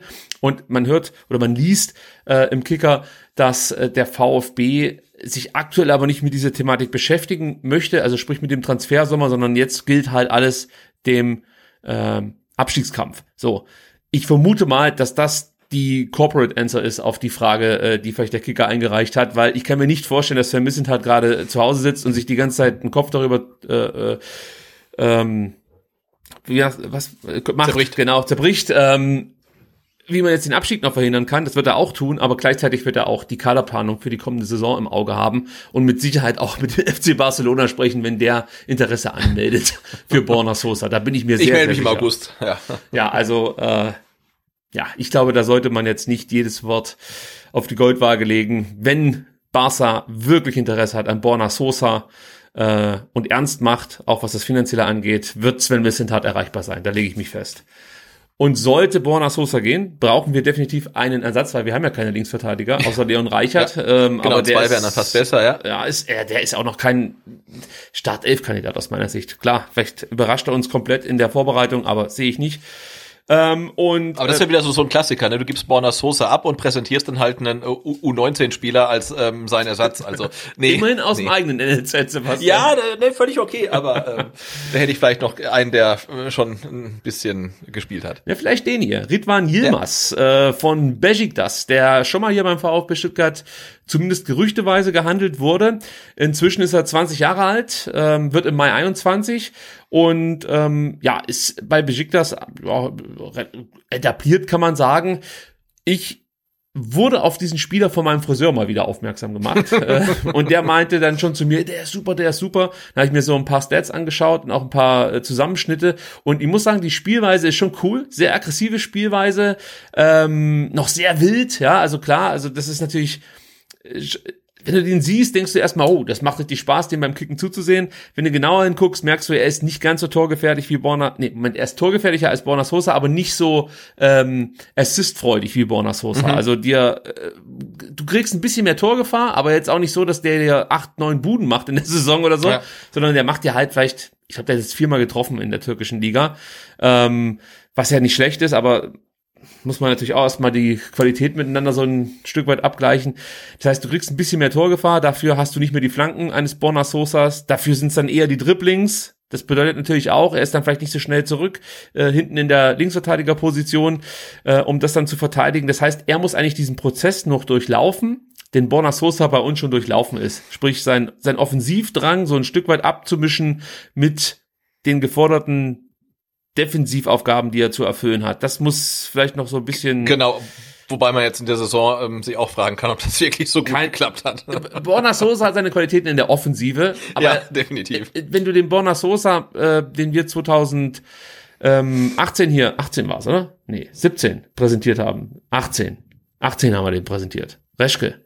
18, oder? Ja. Äh, ich 18, 19, genau. Es, es, es, es, es verschwimmt alles. Der Bonner Sosa, der äh, gegen Bremen das Eigentor. So, und der hat sich defensiv auch ähm, verstärkt. Ja. Und, und den Weg hat halt Yilmaz noch vor sich. Aber es ist ein hochinteressanter Spieler. Ist auch übrigens auch Kopfball stark. Das ähm, kann man ja bei Borna Sosa durchaus manchmal in Frage stellen. Also da hätte man dann vielleicht sich tatsächlich direkt äh, verbessert. Ähm, und wie gesagt, in seiner Spielanlage noch sehr wild, hat dann hat immer wieder gute Ideen und du merkst dann, es hapert noch an der Vollendung. Sprich, die Pässe sind dann nicht ganz so sauber, wie sie vielleicht sein müssten, um dann die gute Idee auch zu einem äh, schönen Ende zu bringen. Ähm, aber wie gesagt, ich finde ihn sehr, sehr interessant. Sein Vertrag läuft 2023 aus und ich vermute aber, dass die Ablöse ein Problem werden könnte. Er ist nicht ganz billig, wird wahrscheinlich so irgendwie, auch ganz schwer zu sagen immer, aber so irgendwas zwischen vier bis sieben Millionen musste wahrscheinlich hinlegen für diesen Spieler. Nicht unerreichbar. Bei einem Abstieg wird es natürlich schon schwieriger. Äh, ich weiß nicht, was da an Gehalt auf dem VfB zukommt. Hoffenheim hat Interesse, Frankfurt hat Interesse. Das sind natürlich dann schon namhafte Konkurrenten. Ähm, ja, aber den Spieler an sich finde ich interessant. Hätte ich kein Problem mit, wenn, wenn der VfB den hier nach Stuttgart holt. Äh, Orel Mangala, der steht angeblich bei Atletico Madrid auf dem Zettel. Also inzwischen glaube ich immer, dass das äh, ein gestreutes Gerücht von seinem Management ist. Also so schlechtes Scouting können die alle gar nicht haben. Ähm, tut mir wirklich leid. Äh, das, das kann ich mir nicht vorstellen, dass, dass bei Atletico jemand sitzt und sich denkt, der Orel Mangala, der, der ist es, den müssen wir holen für 20 Millionen. Ähm, angeblich sollen Scouts von Atletico bei den Spielen gegen Bayern und gegen Dortmund im Stadion gewesen sein. Und wenn die dann wirklich nach diesen beiden Spielen, überleg mal, gegen Bayern und gegen Dortmund gesagt haben, der ist es, dann ganz ehrlich, dann kann Sebastian, dann, weiß nicht, dann kann sogar vielleicht, weiß ich nicht, die Davi noch zu Madrid wechseln. Ich weiß es nicht, weil das waren ja scheiß Spiele vom VfB und von Orel Mangala. Also ich verstehe nicht, wie das zusammenhängen soll. Aber egal, angeblich soll es wohl so sein, dass Atletico Interesse hat. Er soll da Hector Herrera ersetzen, der immer wieder mit Verletzungen ausfällt äh, bei Atletico. Ähm, ist eigentlich auch für mich ein anderer Spielertyp als Ore Mangala. Also diese ganze Story passt für mich nicht so richtig zusammen. Ähm, keine Ahnung, ob die den gleichen Mangala meinen. Wir wollten das nur mit euch teilen. Also für mich ist das eher in äh, ein Mythos, dass Orel Manga nach Madrid zu Atletico wechseln wird. Aber wir haben es mit drin gehabt. Und den letzten, den wir mit euch äh, ganz kurz hier begutachten werden, das ist Dimitrios Nikolaou, äh, ein linker Halbverteidiger, 23 Jahre alt von Spezia, griechischer Jugendnationalspieler und 2018, Sebastian, hat er auch ein Länderspiel für die A-Nationalmannschaft gemacht unter Michael Skibbe. Ja, oh. Aber auch nur dieses eine. Ähm, er wechselte im vergangenen Sommer von Empoli zu Spezia Calcio. Dann würde es mich auch wieder überraschen, wenn er ein Jahr später direkt weiter wechselt, aber es wäre jetzt nicht komplett abwegig. Ja, ich habe mir den Spiel angeguckt. Grob schlechtig, aber nicht schlecht. Aktuell wäre er wahrscheinlich eher so ein Backup-Spieler beim VfB, aber Potenzial ist definitiv da, spielt auch eine so, solide Saison, muss man sagen. Ähm, das könnte funktionieren. Die Frage ist halt, äh, willst du den jetzt als Backup für Ito oder sollen die sich dann um diese Position ein Stück weit streiten? Also äh, Nicolau und Ito, keine Ahnung. Also ist ein interessanter Spieler Mehr kann ich dazu nicht sagen. Und du hättest nichts gegen den zweiten Griechen, gehe ich von aus. Äh, nee. Nachdem es mit dem ersten schon so gut geklappt hat. Ja, ja, und ich meine, ähm, ähm, auch ähm, ähm, Tassos Donis, also Griechen beim VfB, Amanetidis, alles gut, also. Wer Griechen? Genau, also es gibt ja eigentlich nur einen. Amanitidis, das ist ja der Grieche schlechthin. Wobei, äh, inzwischen ist der, glaube ich, äh, Frankfurter so lang wie er da dann Ja, hat. wahrscheinlich schon. Ähm, dann habe ich noch, wir haben vorhin über Alexis TBD gesprochen, habe ich noch ein Interview gelesen äh, auf Fußballdaten, nee, auf fußballtransfers.com. Werde ich auch ähm, verlinken. Und das ist ein ziemlich langes Interview, das nicht so gut übersetzt wurde, muss man sagen. Äh, trotzdem so ein paar ja, interessante Einblicke in das Leben von Alex- Alexi TBD zulassen. Und warum ich das jetzt hier mit reinnehme, ähm, hat folgenden Grund. Es gab ja den Vorfall vor ein paar Wochen, dass Alexi TBD aufgrund disziplinarischer Verfehlungen, sage ich jetzt mal, oder disziplinarischer, äh, äh, na, lass mal so stehen, ähm, Vergehen, so ist, jetzt habe ich's, äh, von Pellegrino Matarazzo in die zweite Mannschaft beordert wurde. Und so richtig wusste man ja nicht, was da vorgefallen ist. Und jetzt gibt Alexi TBD so ein paar Einblicke, was denn da genau schief lief. Ähm, und Sebastian, vielleicht kannst du mal kurz vorlesen und der Sebastian liest jetzt nicht falsch, sondern ist tatsächlich so übersetzt worden, ähm, wie Alexi TBD diesen Vorfall von damals schildert. Genau, er hat gesagt, wenn das Training um 15 Uhr ist, muss man eine Stunde vorher da sein. Also müssen die Spieler um 14 Uhr da sein. Okay. Ähm, einmal war ich krank und habe ein Training verpasst. Es gab ein Missverständnis mit dem Trainer und seine Entscheidung war schließlich, mich für ein paar Spiele in die Reserve zu schicken. Schließlich riefen mein Vater und ich einen Arzt an, der feststellte, dass es mir nicht gut ging, aber dass ich am nächsten Tag wieder zur Verfügung stehen konnte. Aber zu spät. Natürlich denkst du, dass das unfair ist, aber das gehört zum Lernen dazu. Also, als ich diese Erklärung gelesen habe und ich gehe jetzt mal davon aus, er ist mit dieser Erklärung auch zu Pellegrino Matarazzo gekommen.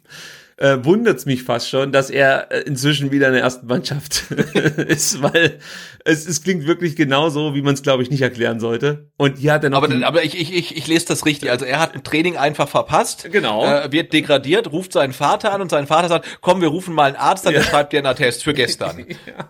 Oder? ja, genau. Also, oder er hat es halt durch Zufall jetzt wieder falsch erklärt. Und er wird wieder, Und auf dem Attest stand dann, Alexi ging's nicht gut. ging's nicht gut. Vor allen Dingen, der Arzt stellte erst fest, dass es ihm nicht gut ging. Er selber hat eigentlich gar kein Problem gehabt. genau, Aber- er, er, er ist zu spät gekommen, hat dann erst am Tag drauf ähm, gemerkt, dass er nur zu spät gekommen ist, äh, weil es ihm nicht gut ging. Ja, wer kennt das nicht? Die klassische Bierkrankheit, so nenne ich die immer, äh, wenn es an dem Abend davor wieder ein bisschen heiß herging. Ähm, noch besser wird's aber, wenn jetzt ähm, Alexis Vater diesen Vorfall auch dann nochmal einordnet. Denn der Papa saß mit beim Interview, hat das alles überwacht und hat nur bei dieser einen Aussage gedacht, da muss ich mal interven intervenieren und erkläre, warum mein Sohn Probleme hatte, pünktlich zu dieser Sitzung zu erscheinen, Sebastian. Genau. Und ähm, der Vater von Alexi TBD ist schon der, der seinen Sohn nach Deutschland äh, schicken wollte, damit er Disziplin ähm, beigebracht Genau. bekommt. Das wird Okay. hier auch nochmal gleich erwähnt. Ah, okay. Und Papa TBD sagt, man muss auch wissen, dass die Sitzung am Donnerstag immer sehr wichtig ist. Also habe ich ihm gesagt, dass er unbedingt dorthin gehen muss. Vor allem, weil er die Woche über sehr gut gewesen war. Ich war zu diesem Zeitpunkt nicht bei ihm und als ich ihn wieder anrief, sagte er, Mist, ich habe die Stunde verpasst. So ist es, aber es ist nicht einfach. Die Leute denken, dass es einfach ist, in die Berufswelt einzusteigen, aber das ist es nicht. Es gibt viele Dinge, die eine Rolle spielen. Daher kann ich meinen Sohn hier in Deutschland nicht allein lassen. Das klingt alles. Also vor allen Dingen, weißt du, er sagt das, nachdem Alexi diese erste Aussage getroffen hat. Ja, ja. Und im Endeffekt, alles, was der Vater jetzt sagt, deutet darauf hin, dass hier überhaupt keiner krank war, sondern dass der Ja, ja. einfach keinen Bock hatte auf diese Sitzung. Und Und, und vor allen Dingen, ich meine, ähm, jetzt äh, schlechte Übersetzung hin oder her, man, man hört ja auch raus, also, dass er unbedingt dorthin gehen muss, weil er die ganze Woche über sehr gut gewesen war. Wenn jetzt die Trainingsleistungen schlecht gewesen wären äh, und man eh keine, ähm, ähm, keine Rolle für, für einen ähm, Kaderplatz gehabt hätte, dann wäre es egal gewesen, aber so muss er unbedingt hingehen. Ähm, ja, aber er kann seinen Sohn hier in Deutschland nicht allein lassen, ja. ja, das, das war auch noch so ein Zusatz, wo ich mir dachte, okay, also er ist ja jetzt nicht 14 oder so. Also Ich wollte gerade sagen. naja. Aber das, ist das ist so, wie, wie ich meinen äh, Sohn, der, der, der ist halt zehn, halt morgens anrufen muss, äh, dass er halt zur zweiten Stunde rechtzeitig losgeht zur Schule halt, ne? Also, Ja. weil er es alleine nicht hinbekommt. Das ist mit zehn auch okay, aber äh, wenn ich halt äh, in dem Alter bin von Alexi TBD und auch schon relativ viel Geld verdiene mit meinem Job, ich glaube, so, so ein paar Basics sollte man einfach schon drauf haben. Ja, und ich sag mal, wenn es um Pünktlichkeit um 14 Uhr geht, ähm, da fehlt mir fast jegliches Verständnis für, für irgendwie, also Ja, man selbst, kann, man kann, man kann die Stunde auch schon mal verpassen. also wenn ich Corona gehabt hätte, wäre für mich die einzige Begründung, warum ich da nicht erscheine. Aber alles, und wenn ich mich da mit einem Kotzkübel hinsetze, äh, also das geht halt einfach nicht. Du bist Jugendspieler und da erscheinst du um 14 Uhr und wenn es gar nicht geht, dann musst du dich halt abmelden, weil das kommt ja doch mit dazu. Man hat sich Ja. erst im Nachhinein, äh, wenn überhaupt entschuldigt, aber auf jeden Fall mal abgemeldet. Äh, spektakulär. Wir ver verlinken das Interview, ihr könnt's euch komplett durchlesen. Ähm, er erzählt auch noch, dass sein großes Ziel natürlich die Premier League ist. Natürlich, Ähm, ja. eigentlich ist sein großes Ziel, viel Geld zu verdienen, aber man nennt es die Premier League. Ähm, AKA Premier League. ja, genau. Ähm, aber trotzdem, ja, vielleicht wird's ja noch was. Gut, dann haben wir noch äh, eine wichtige Information. Morgen, oder wenn ihr es hört, heute, am Mittwoch, steigt das U17-Halbfinale um die deutsche Meisterschaft. Die beiden ungeschlagenen Staffelmeister, Hertha Berlin und der VfB Stuttgart, streff, treffen am Sam am Mittwoch, sorry, also morgen am Mittwoch um 19 Uhr im Gazi-Stadion aufeinander. Das ist das Hinspiel im Halbfinale. Und solltet ihr die Möglichkeit haben, dahin zu gehen, tut es. Denn die U17 braucht eure Unterstützung und ich verspreche euch, ihr werdet besseren Fußball sehen als von den Profis. Also geht dahin, wenn ihr den VfB, wenn ihr Mannschaften im Brustring mal erfolgreich Fußball spielen sehen wollt. Was nicht heißen muss, dass die das Spiel morgen gewinnen, aber zumindest werden sie guten Fußball Ja. spielen. Das verspreche ich euch. Genau, denn du hast gesagt, es ist äh, ein Kampf der Giganten. Ne? Also ähm, die VfB U17 hat am vergangenen Wochenende die Staffelmeisterschaft klar gemacht, hat kein Spiel äh, verloren.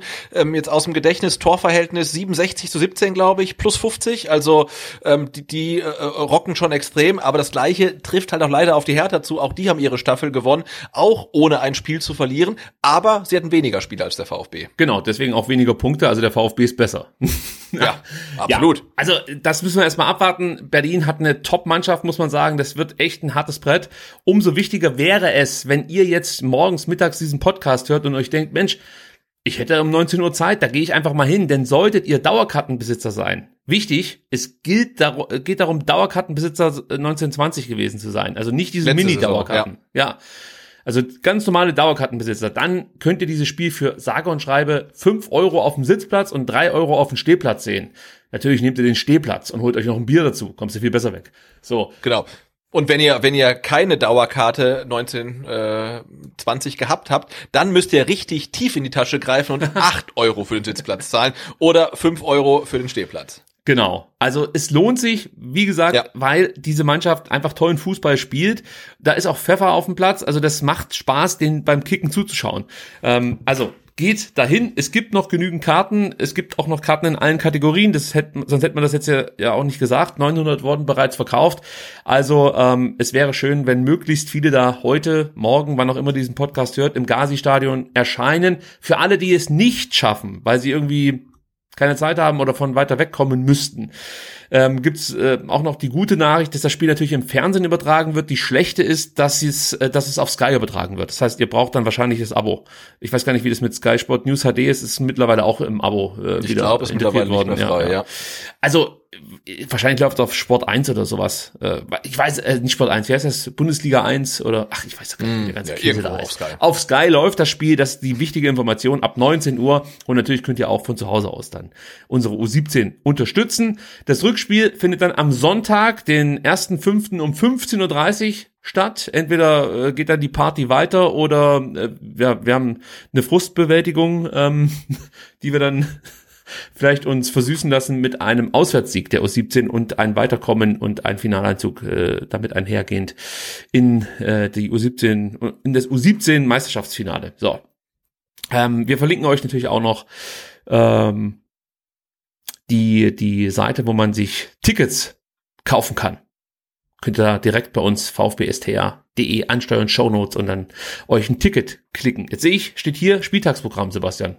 Ja, habe ich da noch äh, reingeschrieben, ähm, äh, denn ähm, auch wenn wir heute nicht im VfB-Fanprojekt sind, ähm, es gibt wieder ein Spieltagsprogramm. Das gibt es nämlich nicht nur auswärts, ähm, wie jetzt äh, in Berlin am letzten Sonntag, äh, was glaube ich richtig ähm, cool war, sondern es gibt's ähm, auch bei Heimspielen. Und am kommenden Samstag äh, gibt es ähm, von der VfB Stuttgart Fan Betreuung und dem VfB Fanprojekt eine alternative Stadtführung ähm, mit äh, Trottoir. Das sind ja, das ist ja diese Straßenzeitung, ähm, die verkauft wird. Und wenn ich das richtig verstanden habe, ähm, gibt es da die äh, Verkäufer, äh, die dann euch, wenn ihr teilnehmen solltet, ähm, durch ihr Stadtviertel führen, was relativ interessant sein sollte.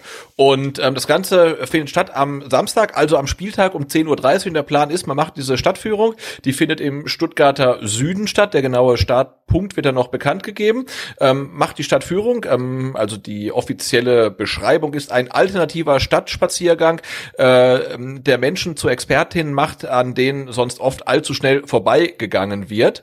Und äh, nach der Stadtführung fahrt ihr dann gemeinsam äh, direkt zum Stadion, zum Spiel Spiel, auch mit den Leuten, die euch durch das äh, Viertel geführt haben. Also man kann auch dann im Vorfeld nicht nur über die Stadt sprechen, sondern auch schon über das Spiel. Ähm, ich finde, es klingt spannend. Und wenn ihr euch anmelden wollt, könnt ihr das direkt ähm, auf der Webseite vom VfB Fanprojekt machen. Es ist www vfb-fanprojekt.de, aber auch das schreiben wir euch nochmal in die Show. Und ja, je eher, desto besser, dann gibt's da Planungssicherheit also Samstag 10.30 Uhr vorm Spieltag noch eine alternative Stadtführung mitnehmen und äh, dann ins Stadion fahren und gucken, wie der VfB hoffentlich gegen Wolfsburg punktet. Gut, dann sind wir soweit durch. Viel zu lang. Wir wissen, dass wir da so ein bisschen unsere Zeit gerissen haben. Allerdings dachten wir, äh, bevor wir jetzt, weiß ich nicht, nur vier, fünf Fragen beantworten, überziehen wir halt so ein Stück weit. Trotzdem wird es am Donnerstag wieder eine Ausgabe geben. Wir stimmen euch dann auf das Spiel gegen Wolfsburg ein. Ihr kriegt alle wichtigen Informationen. Wenn es richtig gut läuft, kriege ich meinen ähm, Orel Mangala Run vielleicht noch unter, äh, wobei ich mir gedacht habe, dass es vielleicht noch ein bisschen verschoben wird aus Gründen. ähm, aber wir werden euch definitiv mit den wichtigsten Informationen zum Wolfsburg-Spiel ausstatten. Der Service-Blog ist wieder mit dabei und ähm, ja, alles weitere, was natürlich bis dahin anfällt, wird auch thematisiert. Die Jugend äh, Mannschaften werden ein Thema sein und natürlich auch die Frauen. Deswegen freuen wir uns schon auf kommenden Donnerstag. Dann natürlich auch wieder aus der Konserve wie heute. Äh, ich hoffe, ihr seht uns das so ein Stück weit nach und wir hoffen, ja, und dass, wie jeden Donnerstag muss man ja auch sagen. Das also muss man dazu sagen. Heute, hoffen, dass diese Corona ja. Sorry. Ja, heute außer der Reihe, äh, aber donnerstags senden wir immer ähm, aus unseren Home-Studios ähm, und ähm, machen das natürlich jetzt auch dann vor dem Wolfsburg-Spiel wieder so. So sieht's aus. Und dann sehe ich auch, wenn Sebastian was sagen möchte und äh, quatsch ihm nicht ins Essen. Ähm, also, wir hoffen, dass diese ganze Corona-Problematik bald vorbei ist und wir dann einfach regelmäßig dienstags ein Fanprojekt senden kann, können, so wie es gedacht war. Äh, ja, aber jetzt müssen wir dann auch so ein bisschen durch. Also, vielen Dank. Ja, pro Fanprojekt muss ich eins sagen, äh, vielen, vielen Dank an alle, die am Sonntag ähm, das Fanradio geguckt haben, weil es waren echt viele ähm, und es hat uns trotz des Spiels großen Spaß gemacht, muss man so sagen. Also ich hätte, glaube ich, das Spiel zu Hause alleine nicht sehen wollen und ähm, ja, es war, glaube ich, so, was die Quote angeht, äh, wie man sagt, äh, das beste Fanradio aller Zeiten. Also das hat uns schon äh, sehr gefreut, dass ihr alle da reingeklickt habt. Okay, dann gehen wir jetzt nach Hause. So machen wir's. Also ich bin schon zu Hause. ja, wer weiß, wo ich bin. So. also so ein Greenscreen hast du dein, dein, dein, dein Arbeitszimmer hinter dir nur eingeblendet. ja, da werden alle Register gezogen hier bei mir. Also, ähm, und ich sehe gerade, ich werde mich auch rasieren. Bis Donnerstag. Bis dann. Bis dann. Ciao. Ciao.